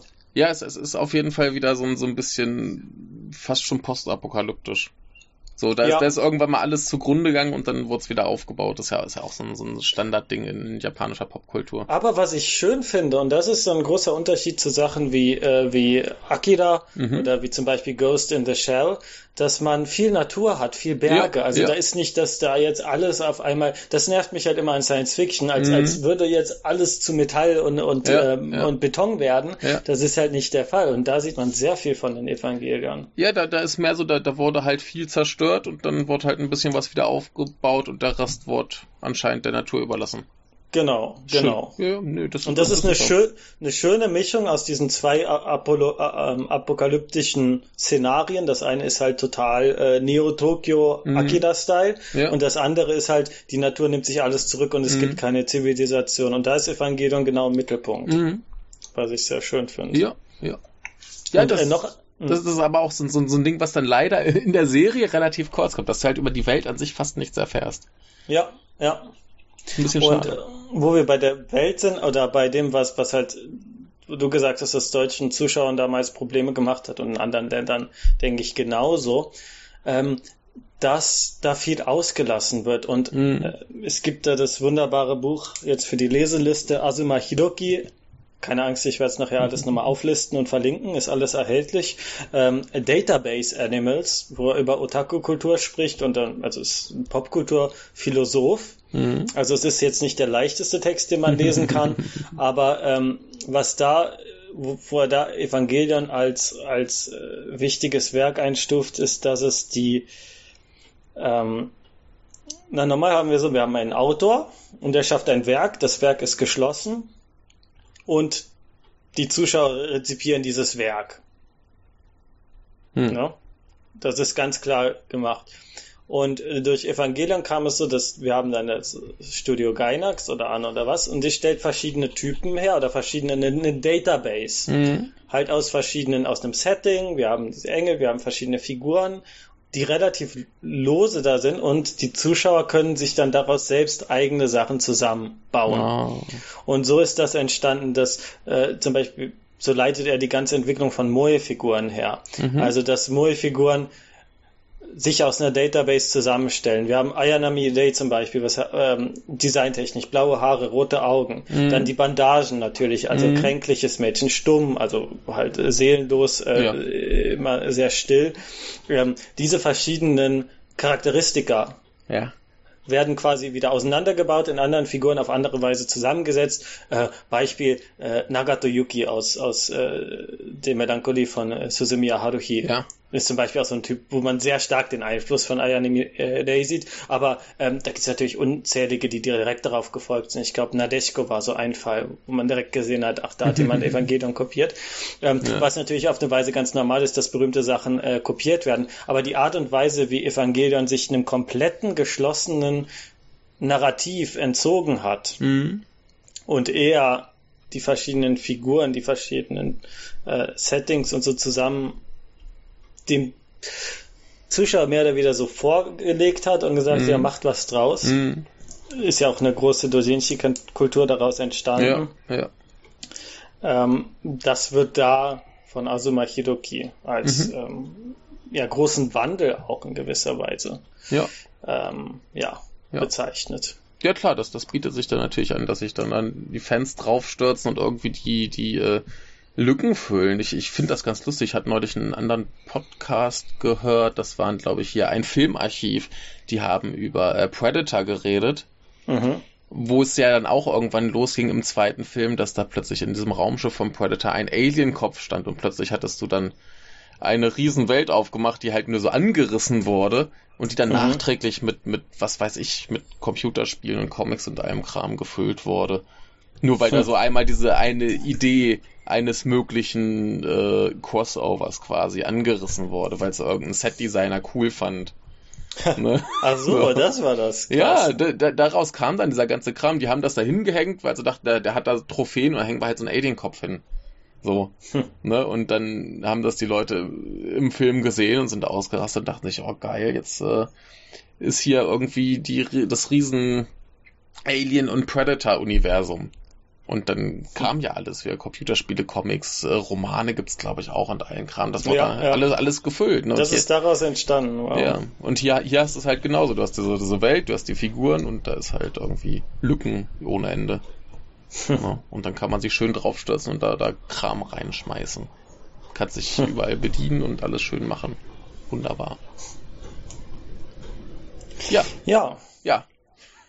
Wir haben ähm, noch ein Thema äh, kurz angerissen und zwar äh, Konsumkultur. Ja. Also der Grund, weshalb das so erfolgreich war, obwohl die Fans da auf die Barrikaden gegangen sind, das Ende scheiße fanden. Ja. Irgendwie, äh, nicht alle haben Morddrohungen gesendet, natürlich nee. nicht. Aber dennoch äh, hat das nichts daran geändert, dass der Anime so erfolgreich war. Ja, die Mädchen sind ja trotzdem noch hübsch.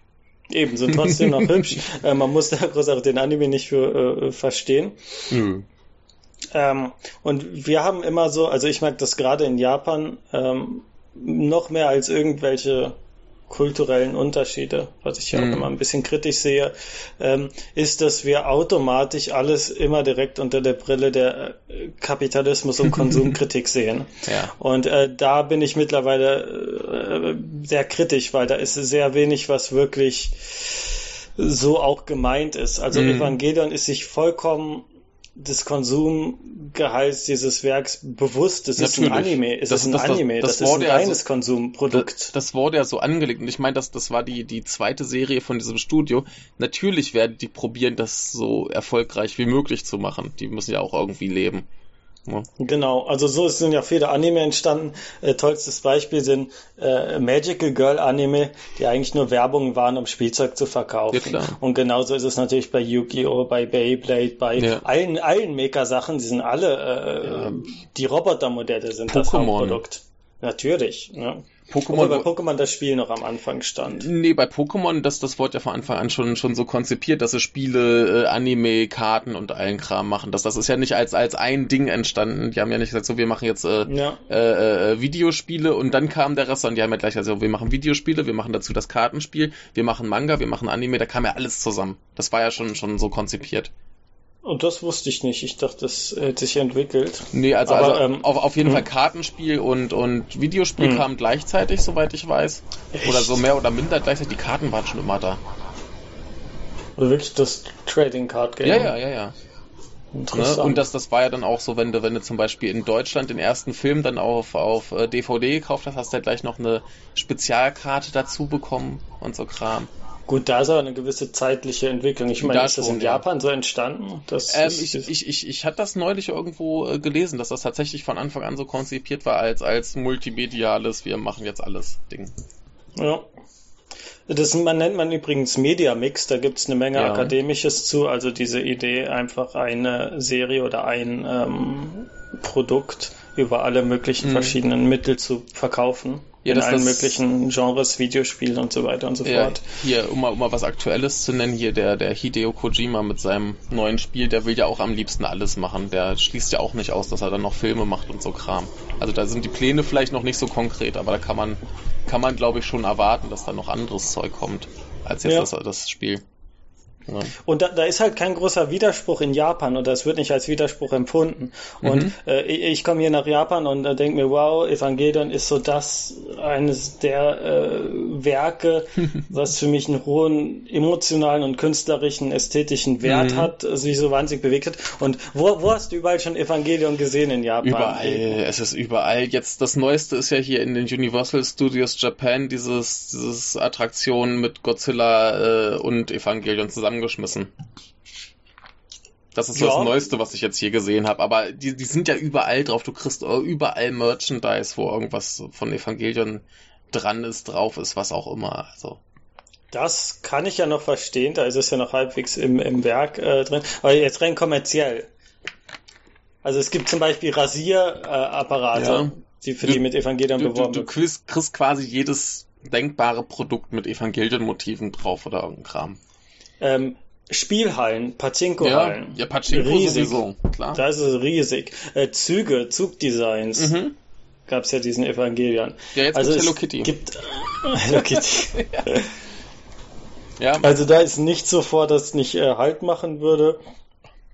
ja. Also auch ein normales, normaler Weg ist, das überhaupt zu finanzieren. Was- was Anime ich- ist jetzt da- nichts, womit man viel verdient, ja. was, was ich daran aber faszinierend finde, ist, dass das ja alles Zeug ist und dass du immer noch aktuell bekommst zu einer Serie, die schon seit Jahren abgeschlossen ist. Ne, ich Ja. meine, wenn jetzt so, so, so ein Dauerrenner hast wie One Piece, da ist das klar. Das ist Klar, seit, seit, seit stimmt. gefühlt 100 Jahren ein Riesenhit. Aber Evangelion ist durch. Im Eben, Prinzip. Und, und die Leute, die jetzt irgendwie da eine Werbung mit Evangelion sehen oder mit ähm, diesem Zug oder was auch immer, Mhm. ich glaube, haben im besten Fall die neuen Filme gesehen. Ja. Im besten Fall. Ja. Aber das macht nichts, weil die Figuren an sich so omnipräsent und so stark sind und so berühmt. Das ähm, ist nichts, was jetzt also Was, was, was dann nur aber. für Fans ist. Die, Nee, aber was, was, was dann quasi aber auch äh, die Figuren komplett eindimensional macht, weil wahrscheinlich keiner mehr weiß, was die Absolut. irgendwie für psychische Probleme haben. absolut. Dann denkst ja. du nur, oh, die sind so sexy. Und äh, keiner weiß was, was an diesem Shinji irgendwie so interessant sein soll. Schauen den Anime und sterben. Ja. Ähm, es gibt übrigens zwei Evangelion-Shops. Mhm. Einen in Ikebukuro, im Paduko, direkt am äh, Hauptbahnhof in Ikebukuro. Mhm. Und einen in Hakone aus irgendeinem Grund. Der in Hakone, also da gibt es einen bekannten Vulkan, ähm, der ist äh, eher so japanisch. Also mhm. da gibt es dann so Kimono und Gedöns im Evangelion-Design. Und im Paduko in Ikebukuro eher, ja, modische, also was weiß ich, Parker oder sowas. Mhm. Ähm, ich habe da mal Stöckelschuhe gesehen im Evangelion-Design, die eigentlich ganz schön aussahen. Okay. Habe ich bereut, dass ich keine Frau bin. Oh. Das, äh, die hätte ich gekauft. Also äh, Wahnsinn. Ähm, Ringe im Evangelion-Design, einen ganz tollen, der Lanze des Longinus. Ah. Auch, wie, auch, auch wieder sowas, äh, wo da irgendwelche Symbolik reingebracht wird ja. und man denkt, was soll, was soll das? Ja. Ähm, ja. Dann, ja, hat alles seine Bedeutung oder auch nicht. man muss nie, man muss nicht die Kabbala lesen, um es, äh, denke ich, zu verstehen. Aber ähm, ja. genau, das gibt's, also das, das ist, also wer jetzt an Merchandise interessiert ist, aber in der Serie selbst oder in der Produktion oder so, da hat sich niemand je da gedacht, wir wollen jetzt was, äh, nee. die, den Konsum, äh, die Konsumkultur irgendwie groß in Frage stellen. Nee. Das Spannende hier ist aber, und das ist generell das Interessante an Evangelion, äh, dass es die Sachen explizit macht. Also wir haben mhm. Roboter, die eine Machtfantasie darstellen. Mhm. Ähm, der man sich als Zuschauer quasi einen gewissen Eskapismus, so ist ja die generelle äh, Interpretation immer, ne, mhm. dass man sich dann mit der Hauptfigur äh, identifiziert und dann sich in diesen Eskapismus flieht. Und im Anime wird es halt ganz offenbar gemacht, dass es eben genau das ist und mhm. dass es äh, in gewisser Weise, also es ist ja der Wunsch zurück in die Gebärmutter der da sehr explizit, wenn man jetzt sehr weit in die, ähm, auch gar nicht so weit in die, in die Interpretationsebene geht. Also das, das Stromkabel, mit dem die Evangelions versorgt werden, das heißt halt, das ist halt die Nabelschnur, mhm. um Umbilikalkabel. Ja. ja. Solche Sachen, äh, die Fötushaltung der Roboter, äh, die ganze Vagina-Symbolik, das LCL und so. Das ja. ist alles, also das ist halt einfach explizit gemacht. Und bei der Konsumkultur ist es genauso. Äh, das Musterbeispiel ist natürlich, ist und bleibt Ayanami Day die ist ein seelenloses, massenproduziertes, hübsches Ding. Ja, klar. Und genau das ist es halt. Also ja. das ist genau das, was jede Figur und jedes Merchandising von Ayana Mirei ist. Mhm. Es ist genau das, nur dass es im Anime selbst innerhalb der Handlung auch vollkommen explizit ist. Also ein künstlicher, seelenloser Körper zur Spoiler! Keine Spoiler. zur äh, Befriedigung von ähm, ja, Konsum, auch natürlich sexuelle Befriedigung. Ja. Genau. Ja. Ähm, wollen wir noch ein bisschen inhaltlich äh, tiefer einsteigen? Puh, ja, und äh, so ein bisschen, ich bin mal gespannt, wie weit du kommst nach 15 Jahren. Äh, nee, da, da, da würde, würde ich jetzt aber erstmal die, die Spoilerwarnung äh, aus. Mach mal die Spoilerwarnung. Wir, wir wollten okay. ja auch noch ein bisschen auf die Szenen eingehen, die so nach genau. 15 Jahren im Gedächtnis geblieben sind und so Geschichten. Ähm, ich würde sagen, also, ma, ma, mach mal noch ein bisschen, bisschen mehr äh, Handlung. Also, liebe Leute, äh, jetzt abschalten, wenn ihr noch nicht Evangelium gesehen habt.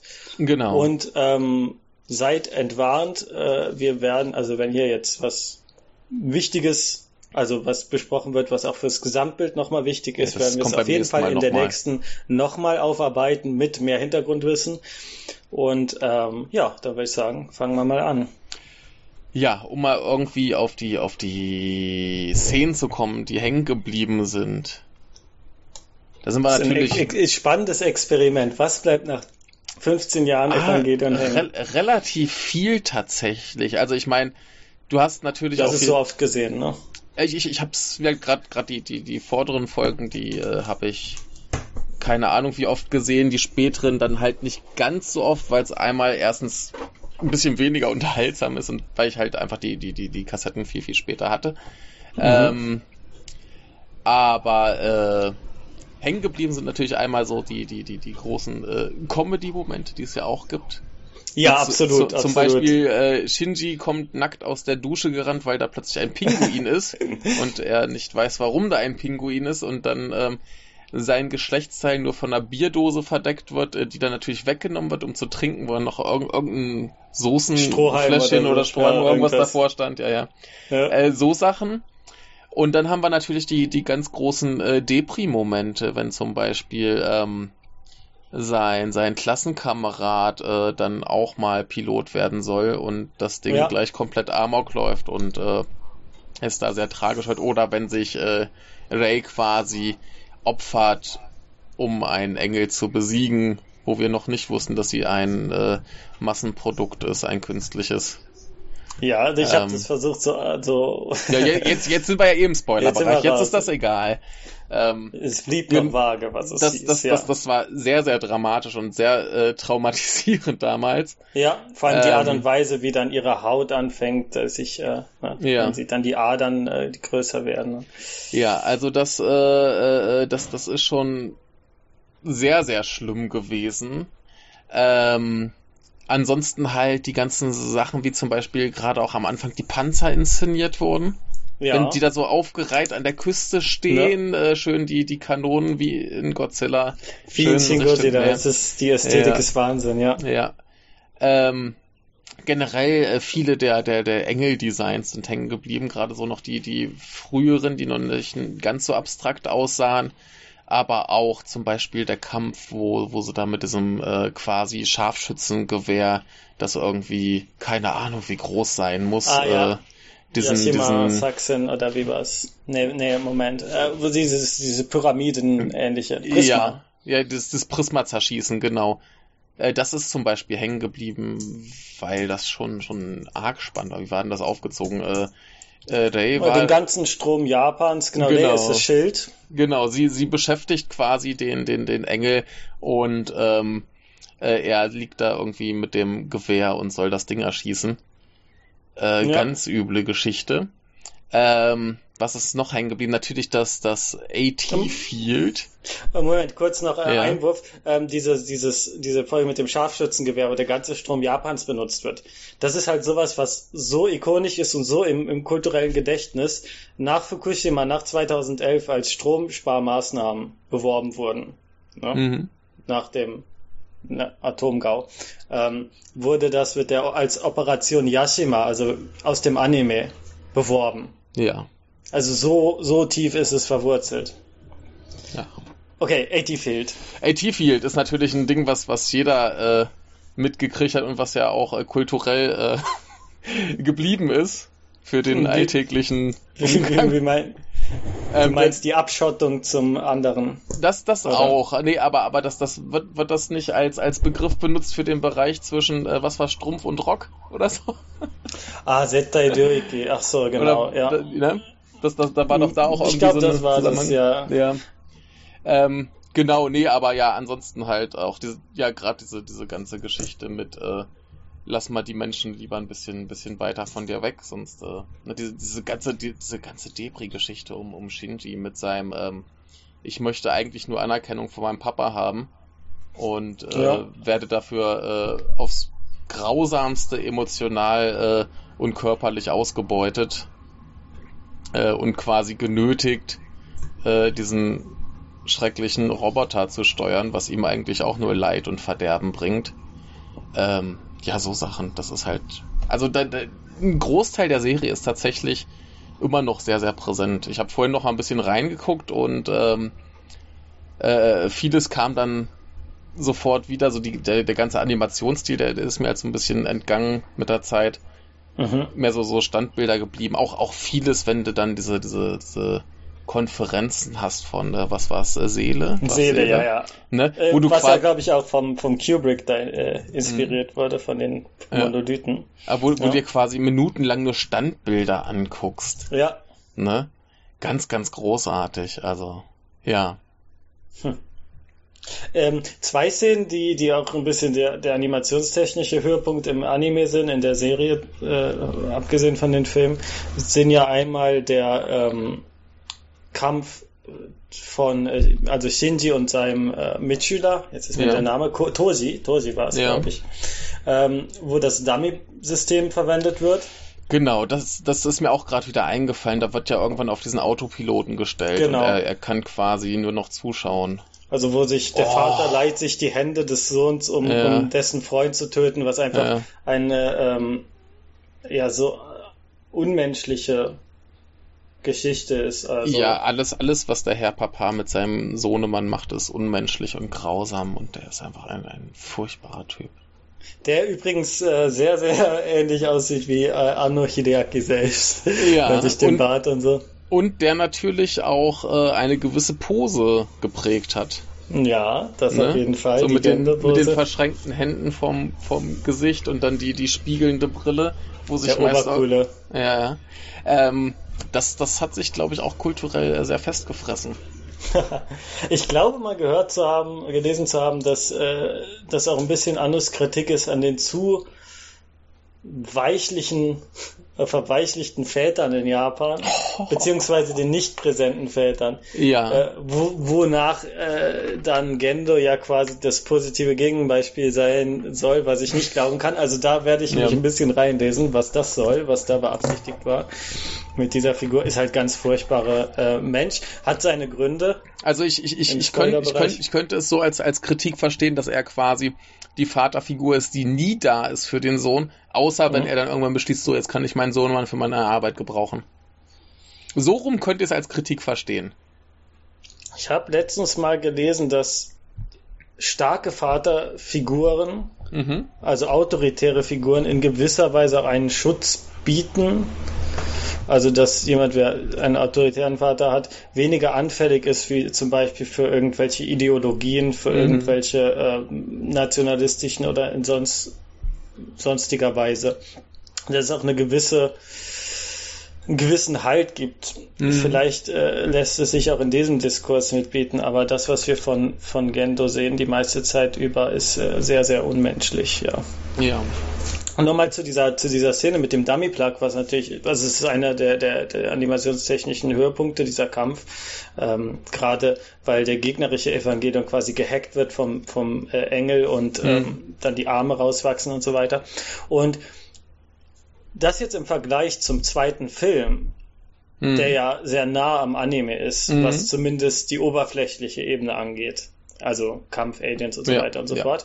Ähm, das im Vergleich zu schauen, da sieht man wirklich, wo quasi das, das Positive daran, dass sie damals kein Geld hatten. Mhm. Denn im neuen Film wird es ganz explizit. Das heißt, der Dummy Plug wird eingeschaltet, es läuft lustige Musik, also mhm. ähm, Frauenstimme singt dann Kinderlied, glaube ich. Ähm, mhm. Das war, glaube ich, was, was? Ich weiß gar nicht, wer es singt, ob es Asuka war oder am Ende singt Hayashi äh, Bada Megumi, aber das ist ein anderes Lied, das ist ähm, Tsubasa Okudasai. Das ist ja mhm. am Ende vom zweiten Film. Auch wahnsinnig tolle Szene, klar. Aber jetzt die Kampfszene mit, ähm, das war Asuka?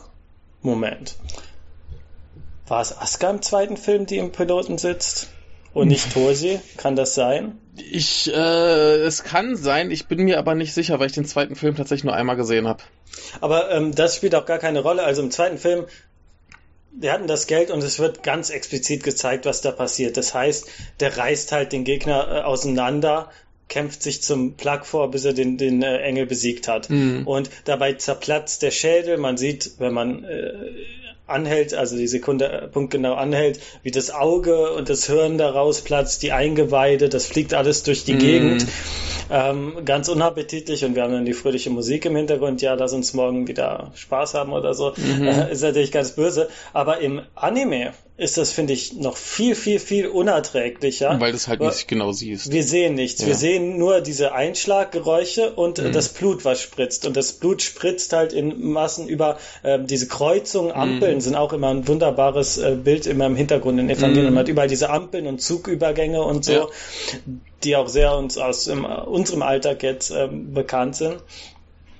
Die man da im Setting hat, dieses ganz alltägliche, und dann äh, diesen Gewaltexzess da drin. Mm. Also das ist nochmal viel schockierender und in vieler Weise auch diese Fahrstuhlszene und so. Da ist viel künstlerisch so unfassbar gut umgesetzt worden, mm. worden weil es die Kreativität war erfordert. Es gab das Geld nicht, um da jetzt wirklich das so zu animieren. Ja, das, wie das, ja. Das, das, das ist ja genau das Gleiche, was, was du gerade bei vielen äh, Horrorfilmen hattest, die vielleicht ein bisschen günstiger produziert werden mussten und wo es dann vielleicht äh, Fortsetzung mit höherem Budget gab, wo du auch merkst, so ja, dieses, das kleine Budget hat dem, hat dem Ganzen schon gut getan. Ja. Ne, das hast du ja ganz oft, ich meine, schau, schau dir allein äh, den, den ersten Alien-Film an. Ja, Oder irgendwie ja, klar. sowas, ne? Das, das, das ist schon ganz gut, wenn man ein bisschen, ein bisschen eingeschränkt mit seinem Geld ist. Bei sowas. Und der zweite Kampf äh, ist der, ähm, na, als ähm, Evangelion 01 quasi zum Leben erwacht. ja. Das ist diese, ähm, der große Kampf äh, in der Untergrundstadt. Mhm. Mit diesem Alien, einen der stärksten Alien, das ist ja auch der Höhepunkt vom zweiten Film. Einer der stärkeren, der es wirklich bis nach unten schafft. Mhm. Und dann, ähm, das ist nicht der Dummy-Plug, wo dann also der Berserker Mhm. auftritt. Und man Ja. Evangelion 01 äh, schreien hört, was, was sehr, sehr verstörend ist. Generell Evangelion 01 ist sehr, sehr verstörend. Ja, das, das, das ist ja das, das, das Grausame, dass du, dass du diese, diese äh, halborganischen Roboter hast.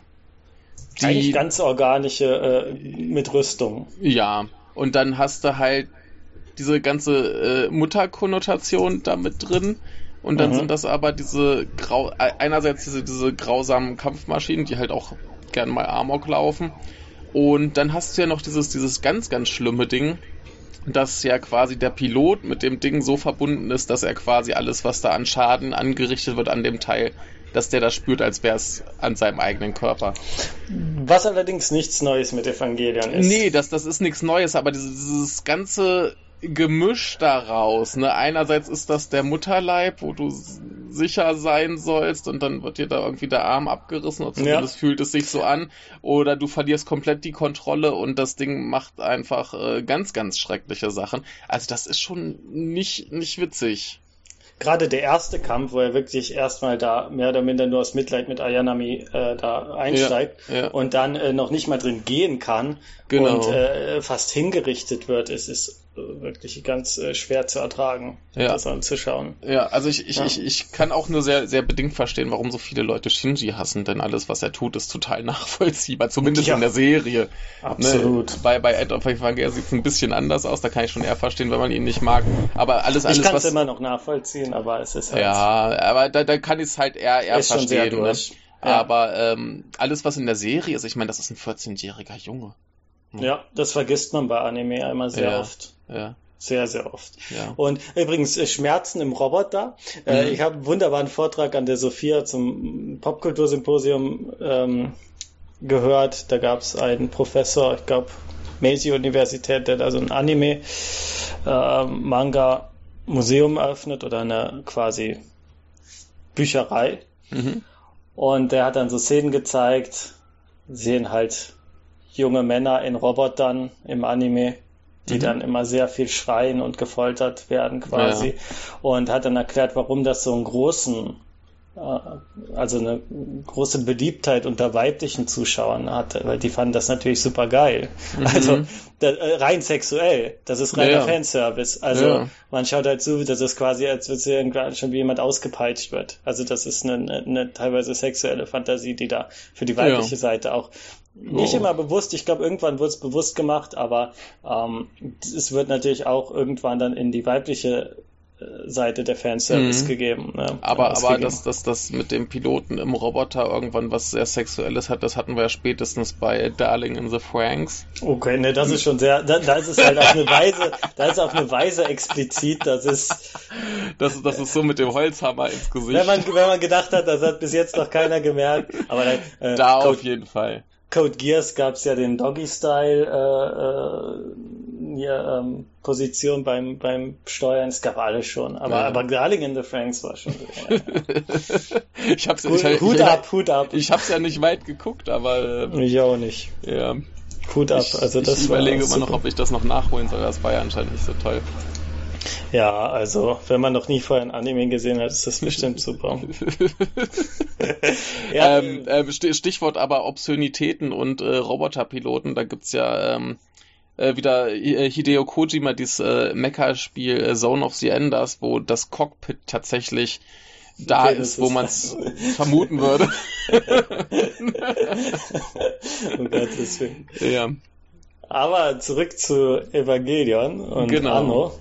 Genau. Ähm, was hatten wir noch nicht? Humor, äh, Gewaltexzesse, Depression. Ja, äh, was bei mir eigentlich am stärksten ra- äh, zurückbleibt, ist die, ähm, die Asuka-Szene, in der sie quasi von einem Engel infiltriert wird mhm. und wir diese ganze Depression in ihrem Inneren und ihrem Minderwertigkeitskomplex, ja, sie wird ja oft mit dem Elektra-Komplex in, in, in Verbindung gebracht. Ja. Ähm, und ähm, im Gegensatz zu Shinji, bei ihr, also sie, äh, das ist halt ihr Ende quasi. Also sie, mhm. sie überlebt das psychisch nicht. Mhm.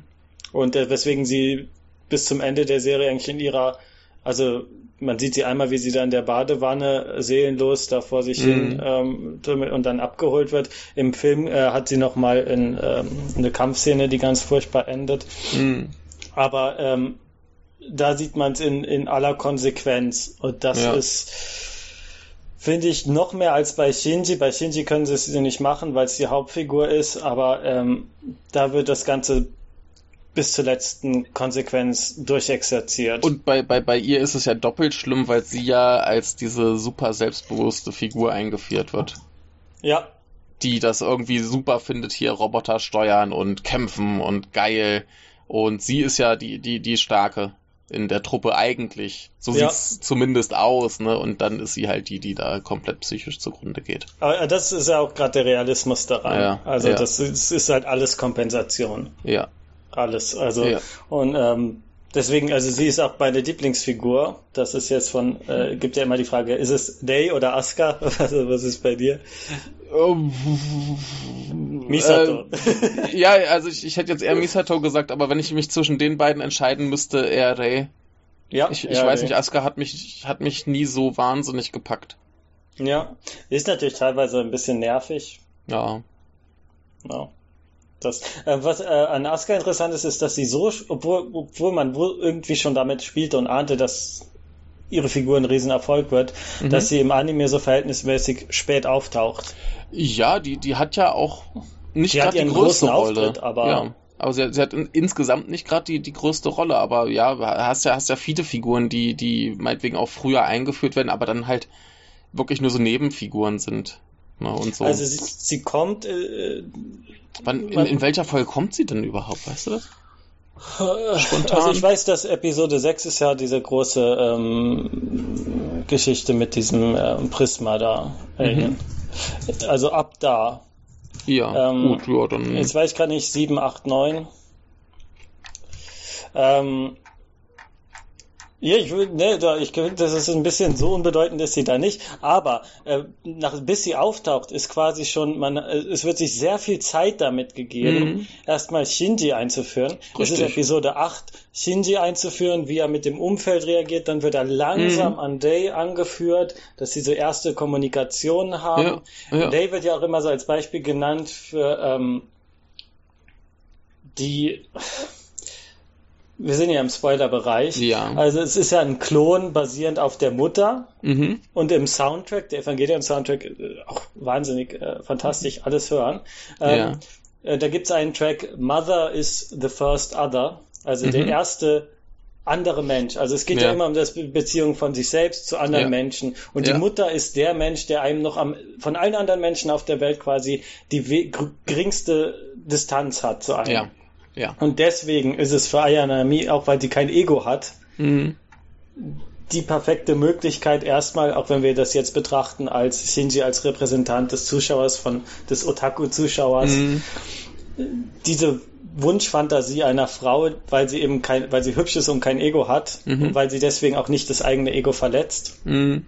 Da wird er langsam drangeführt und dann kommt Asuka, die ja genau das Gegenteil ist, die ja selbst ja. mit sich so viel Probleme hat und die dann öfters auch mal ausschlägt und ähm, eine wesentlich ja, herausfordernder anderer Mensch, also mhm. das herausfordernde andere ist, was ja auch im Film End of Evangelion ganz äh, schrecklich endet, weil ja. irgendwann dann Shinjis Ego so angegriffen ist, dass er ähm, sie wirkt. Mhm.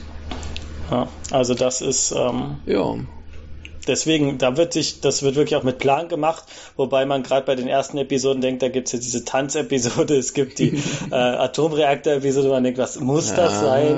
Ja. Ja, ja ich, ich, ich finde es aber, ich find's aber gut, wie es so ja. aufgebaut wird. Also erstmal, dass es sich die Zeit nimmt, die Figuren langsam einzuführen, dass du da wirklich mit denen erstmal ganz gemächlich warm wirst und dass du eben auch noch so die etwas heiteren äh, Dinge da drin hast, das ist, das ist schon gut. Ich glaube, wenn sie da gleich von Anfang ja, an voll absolut. zugeschlagen hätten, äh, dann wärst du da gar nicht drauf klargekommen.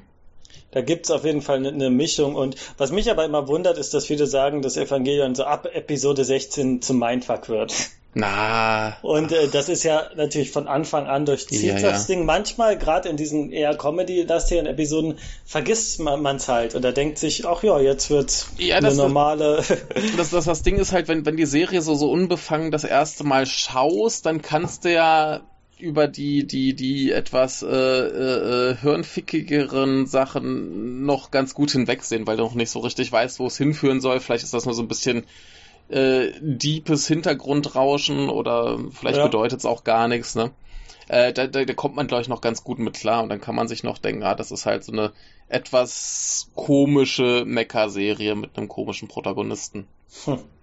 Ja, gerade in Episode 2 sehen wir ja schon am Ende diesen bandagierten Evangelion 1 mhm. mit diesen riesen Augen und das mhm. ist das ist ja dieses Uncanny Valley äh, Effekt ähm, auf eine sehr sehr also ich habe das schon öfters in Anime gesehen, vor allem dieses Grinsen, das Lächeln, mhm. das, das, und die Riesenaugen, da, da bekommt man Angst. Das gab's mal in einem Digimon-Film auch mit so einem Vieh und äh, am Ende von Serial Experiments Lane der, mhm. der äh, Gott da quasi in diesem Anime, auch dieses überzogene Grinsen, was einem wirklich Albträume macht. Ja. Wo eigentlich schon alles äh, klar sein müsste, das ist jetzt kein normaler Roboter, irgendwas ist da, mhm. ist da gehörig äh, falsch. Ja. Ähm, das ist da schon äh, alles von Anfang an ja. drin. Nachher ähm, ne, geht halt immer tiefer in ähm, die psychischen Probleme der Figuren. Ja, ich, ich, ich sag ja, als ich das damals geschaut habe, ähm, das, das, das, das, das führt diesen Kram so ein, dass es mich zumindest alles nicht überrascht hat, wo es dann hinging. Natürlich war das krass und ich habe nicht alles verstanden und ich kam da nicht gleich drauf klar. Aber es, es, es war jetzt nicht so, dass ich mir denke, boah, wo kommt das denn jetzt plötzlich her? Ja. Ne? Du, du hast ja von Anfang an, weißt du, dass Shinji nicht so ganz äh, psychisch beisammen ist. Ne? Also ja. das, das, das wird ja relativ schnell klar und äh, er ist halt ein verletzliches, sensibles Kind, das schon viel Mist erlebt hat. Also. Genau, ne? so quasi ohne Eltern aufgewachsen und so Kram. Äh, ja, und jetzt kommt der Papa an und sagt, hier Junge, steuer mal diesen fetten Roboter für mich. Ja. So. Und er hat ja das äh, miterlebt, wie seine Mutter da quasi verschwunden ist ähm, ja. und ähm, ist so traumatisiert, dass er es wahrscheinlich verdrängt hat. Mhm hat in der Familie, in der Gastfamilie wahrscheinlich auch nicht die besten Erfahrungen gemacht. Ja, solche Sachen. Ja. Das ist schon alles, wenn man mal diese Roboter-Thematik mal abzieht und sich einfach nur die Figuren, und es wird einem ja alles gesagt, sich die Figuren ja. da anschaut. Und dann verstehe ich nicht, wie man es nicht verstehen kann. Also. Ja. ja. Na, also wenn, wenn, wenn du jetzt sagst, okay, ich, ich komme da nicht drauf, dass die ganze Roboter-Geschichte eigentlich auch nur Repräsentation für das Innenleben der Figuren ist, okay, geschenkt aber dass, dass es da um, um das Emotionale, dass die Psyche der, der, gerade von Shinji geht, das, das muss doch jedem bei dem Ende dann klar werden. Also wir können ja mal noch über, über das, das Ende so, so drei, vier Sätze sagen. Im Prinzip geht's ja da Richtung Ende der Welt. Mhm. Was aber dann keine Rolle mehr spielt, weil wir komplett in Shinjis Psyche sind für, ich glaube, zwei Folgen oder so, wo es dann letztendlich darauf hinausgeht, dass er irgendwann nach diesem ganzen, ich möchte hier, ich mache den ganzen Mist nur, um Anerkennung zu bekommen, bis er dann irgendwann halt mal begreift, mhm. dass er sich erstmal selber irgendwie akzeptieren muss und dann kann er auch irgendwie von anderen geliebt werden und ja. äh, bedeutsam sein. Ne, er macht ja alles nur, um, um für andere wichtig zu sein und damit sie ihn lieben. Und diese Erkenntnis ist ja dann so das große Finale. Er erkennt, hey, ich muss mich erstmal selbst akzeptieren und dann kommen die Blüm Blümelein und so weiter. Und äh, die Serie ist quasi vorbei. Genau. Ne? Und das, das, das, das ist doch so eindeutig, dass das, wie, wie kann man es nicht verstehen?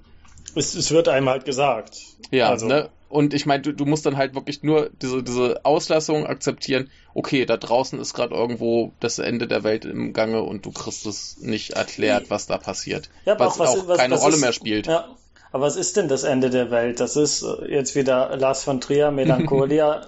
da geht es ja nicht wirklich um das Ende der Welt. Ja. Äh, in, in, in diesem Zustand, in diesem tiefen depressiven Zustand endet die Welt für ja die jeweilige Person. Das ja. ist, das ist eben alles. Das ist das jetzt nicht direkt wörtlich zu nehmen. Nee, eben, eben. Das, das Ding ist ja auch, wenn wir diese ganze Roboter-Thematik jetzt wirklich nur als, als, als Darstellung von seinem Seelenleben nehmen, dann ist ja damit quasi auch das Ende der Welt abgewendet. Mehr oder minder. Weil er dann zu der Erkenntnis kommt, hey, so wird alles gut. Ja. No. Und dann ist quasi der Lichtblick, das, das unerwartete Happy End, genau. was daraus gezogen wird. No. Ähm, was natürlich nicht ähm, jetzt diese ganze Roboterhandlung direkt oder die, die, die quasi ähm, Handlung auf der Bildseite mm. komplett delegitimisiert. Natürlich Nö, kann man sich darüber nicht, sprechen, was hat das mit diesen Engeln auf sich. Äh, Richtig. Es wird ja auch immer wieder viel erklärt. Es gibt Zusatzinformationen, wo kamen die her, die, mhm. ähm, was macht Lilith da und so.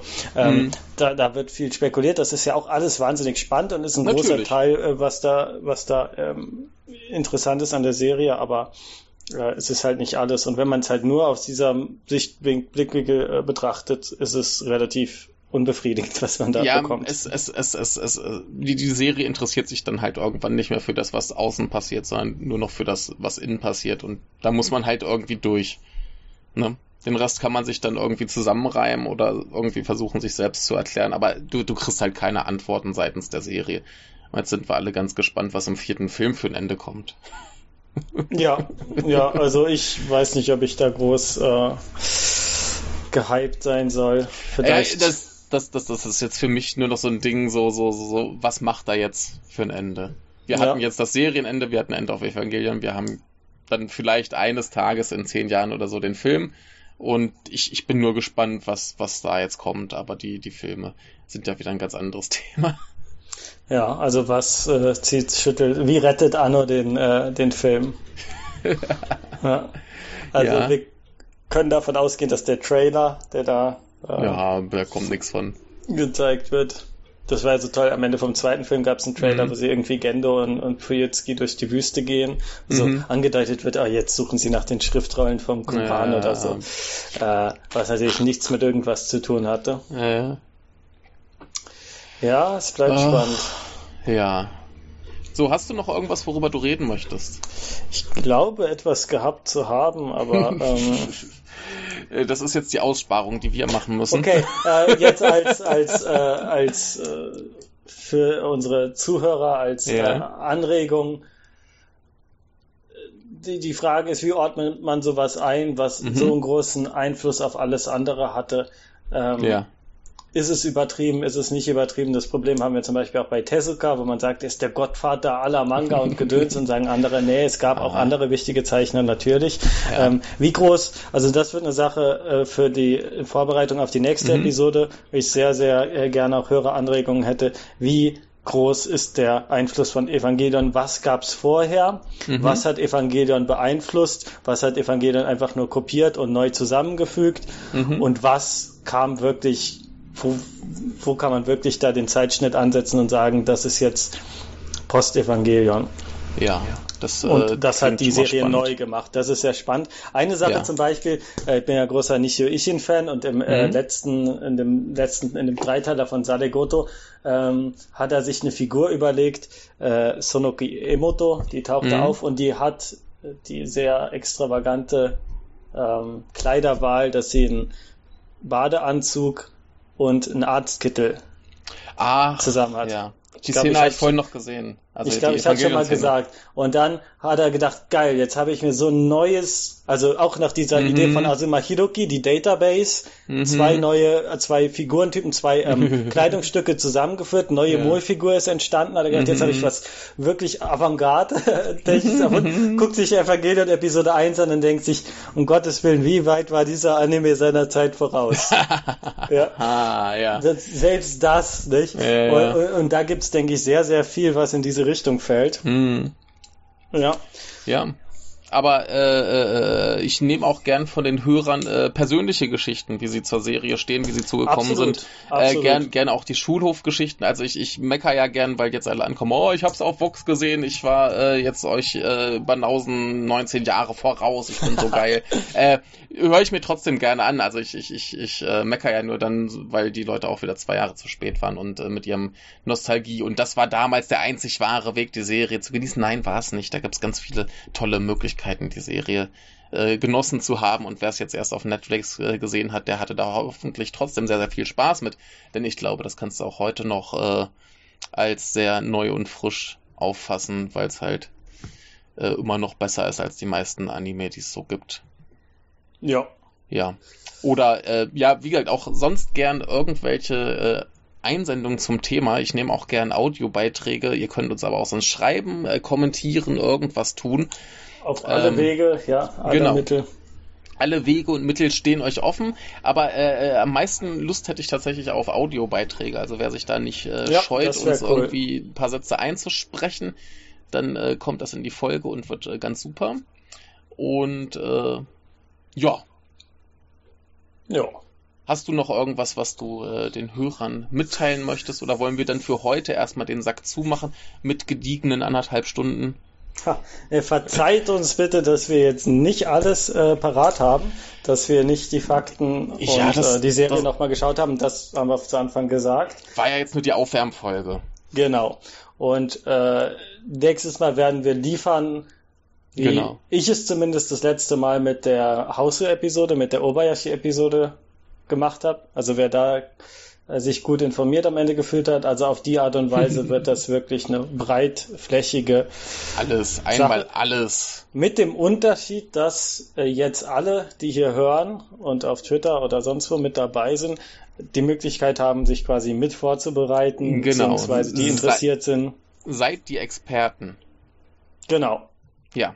Das ist, das ist der Unterschied. Also es ist angekündigt, ja. ein, zwei Monate wird es, denke ich, dauern, bis ich hier ja. alles zusammen habe. Ja, ich, ich werde mir auch noch mal einiges äh, zu Gemüte führen und dann nicht, dass das wieder so ein, so ein Monolog von dir wird und dahinter alle sagen, ah, der Jan Lukas, der hat das so toll gemacht. Auf und geht's, ich, äh, es muss alles. Äh... genau. Ich hatte auch schon meine, meine recherchierten Momente. Eben. Labern ist gut, aber recherchieren auch. genau, also äh, wir bereiten uns vor, ihr bereitet euch vor und ich hoffe, ihr hattet mit äh, dieser Folge auch schon ein bisschen Spaß. Die musste jetzt halt zügig sein. Wir wollen ja auch mal hier den äh, Hype äh, reiten die Hype-Welle. Uh. Und ja, wir haben es geschafft, die ganze Zeit darüber zu reden, ohne diesen äh, Netflix-Shitstorm äh, äh da irgendwie aufzugreifen. Da bin ja, ich sehr stolz drauf. Ist mir doch wurscht. Aber äh, nee, wenn, wenn, wenn schon mal irgendwas zum, zum Hype wird, äh, das wir äh, beide sehr, sehr mögen, dann müssen wir doch auch drüber reden. Ja, und also das ist jetzt eine gute Gelegenheit. Genau, und ich glaube, wir wollten eigentlich sowieso schon länger mal über Evangelion reden. Eben, ich glaube seit mindestens seit der äh, für die Goodie Episode genau, vom letzten also Mal. Insofern, äh, ja, jetzt ist die Zeit und äh, wie gesagt, äh, bereitet euch vor, bereitet uns vor, wir bereiten uns vor, alle sind vorbereitet und dann gibt's äh, in nicht allzu ferner Zukunft den großen, allumfassenden 7000 Stunden Evangelion äh, Marathon. Ja, je nachdem, wie viele Audiokommentare reinkommen. Ja, ganz viele natürlich. Auch du, Schlopsi. um Gottes Willen, ja. ja, die, die kann ruhig mal irgendwas, was wir hier machen, äh, kommentieren. Und das hat sie doch bestimmt gesehen. Ich hoffe, sie mag's, weil oft ist es so, dass sie. Also ich werde nichts mehr über One Piece mit ihr, mit ihr nahe bringen. Ähm, oh. Naja, äh, ja, wenn es das. Ja, ich glaube, das äh, reicht hin. Ich muss dann auch bald zur Arbeit. Und äh, dann ähm, war es schön, dass du auch mal wieder na, da warst. Die, die Liste. Ja. Ach, die Liste. Ja, die Liste. Au. Die, die Liste. Liste. Ich werde die nachher zusammenstellen als äh, Linkliste. Aber was können wir generell mal so empfehlen? Erstmal äh, alles, was Anno gemacht hat. Beginnend mit den Daikon-Animationen Daikon ja. 3 und 4, vor allem 4, hat auch einen ja. wunderbaren Soundtrack als, also, als Ersatz eines äh, Musiktipps. Ähm, das muss sein. Und äh, für die, die Evangelion noch nicht gesehen haben, natürlich Evangelion. Und sonst, wenn ihr es irgendwie schafft, an die Realfilme zu kommen, an Shinkoshi, da kommt man gut dran, denke ich. Ja, den, an, den sollte man auf jeden Fall gucken. An äh, die Realfilme zu kommen, dann äh, das, äh, Gunbuster 1 und 2. Mhm. Ich äh, schaue gerade den ersten Teil, äh, langweile mich etwas äh, sehr. Vom zweiten weiß ich nichts mehr. Ist mhm. halt für die Mega-Fans, denke ich, viel äh, größerer Genuss. Aber animationstechnisch, also der, der Endkampf von Gumbuster, ich bin noch nicht so weit, soll eine der, der Höhepunkte der japanischen Animationsgeschichte sein. Mhm. Also da ähm, kann man gespannt sein. Gunbuster muss rein. Äh, dann, ähm, na, was haben wir? Äh, ich hatte ihn vorhin erwähnt. Ähm, Densetsu Kyojin Ideon. Mhm. Das war also diese trau traumatische Mecha-Serie äh, mit sehr vielen schlimmen, verstörenden Toten. 39 Episoden und zwei Filme, die mhm. also in der Art und Weise quasi das Vorbild mehr oder minder für die Evangelion-Filme waren. Das ist äh, so, wenn ihr natürlich äh, da noch Sachen habt, jetzt außerhalb von Evangelion oder von Anno, die ja beeinflusst, beeinflusst von Evangelion waren oder die Einfluss für Evangelion waren, unbedingt äh, teilen. Die kommen mit auf die Liste. Mhm. Also da gibt's ja ein paar Sachen, die so als Evangelion-Klone verschrien werden und wo andere wieder sagen, dass sie eigentlich besser sind als Evangelion. Echt? Ähm, ja, Rahexifo, oh. ich weiß nicht, wie das Ding heißt, aber. Okay. Das, da bin äh, ich gespannt. Also wenn die besser ja. sein sollen, da bin ich gespannt. Da, ähm, das, äh, Vielleicht leichter verständlich. Ich bin sehr kritisch gegenüber Menschen, die kritisch gegenüber Evangelien sind. ja. Also da muss man schon sehr gute Argumente bringen, glaube ich. Ja, also, also ich, ich lasse mich gern davon ich überzeugen, gerne. dass was besser ist, denn will, will ich gern sehen, will ich gern sehen, ne? Und Verriss oder sowas würde ich gerne, ja, da von gab so ein Anime. Mhm. Naja, ähm, dann zu dem akademischen. Uh. Ich hatte es mehrfach erwähnt, also Mahiroki Database Animals ist auf Englisch verfügbar.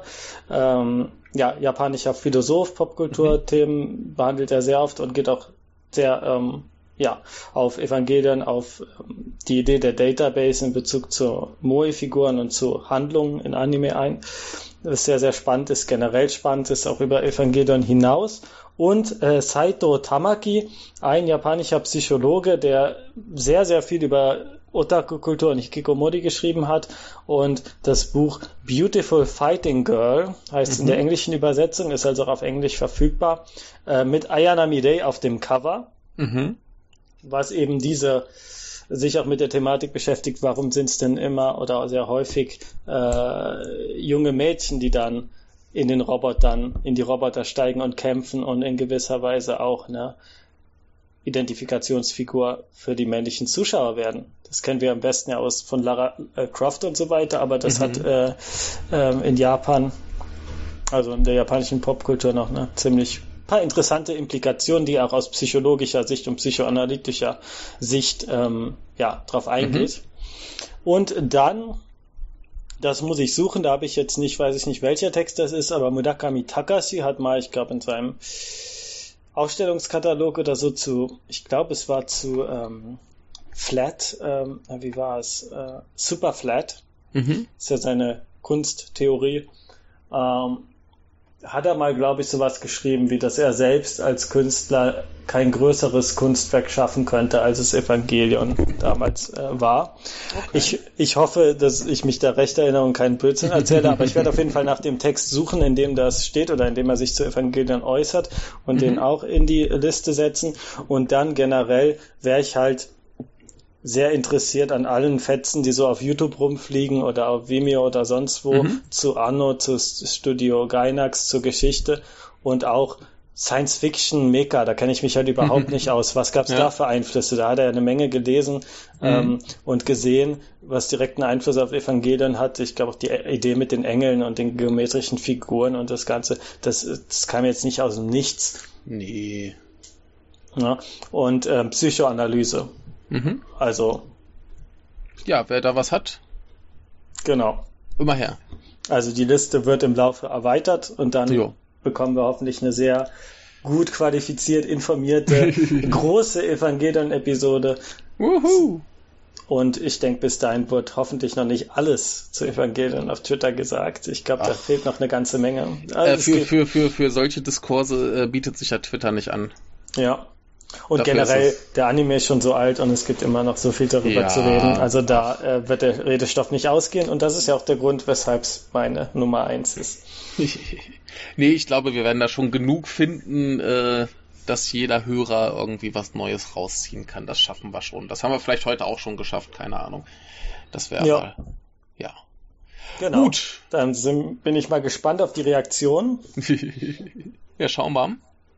Und gespannt, was ich so die nächsten Monate vorfinden werde. Hoffentlich ein paar gute japanische Quellen dazu finden. Ja. Ja. Ja. Wir äh, informieren uns und schauen, was Sehr passiert. Gut. gut, jetzt Feierabend. Feierabend und ran an Netflix ja. oder sonst wo, schaut Evangelion. Ja. ja, schön, dass wir mal wieder geredet haben. Viel zu lange her. Ja, das auf jeden Fall. Ja. Und äh, äh, demnächst dann auch äh, hier äh, Osaka gegen äh, Tokio. Gegen Tokio. Oh, das wird ein toller Kampf. Oder aber der, der Aal resümiert über Tokio. über Tokio. Kommst du, der, der Aal schwebt über Tokio, das müssen genau. wir mal machen. Genau, das, das ist der nächste Engel quasi. ja, phallusförmige Engel, ja. Ja, warum nicht, ne? Nicht das erste Mal. ja. Okay. Gut, jetzt Feierabend. Das war's. Tschüss. Ciao.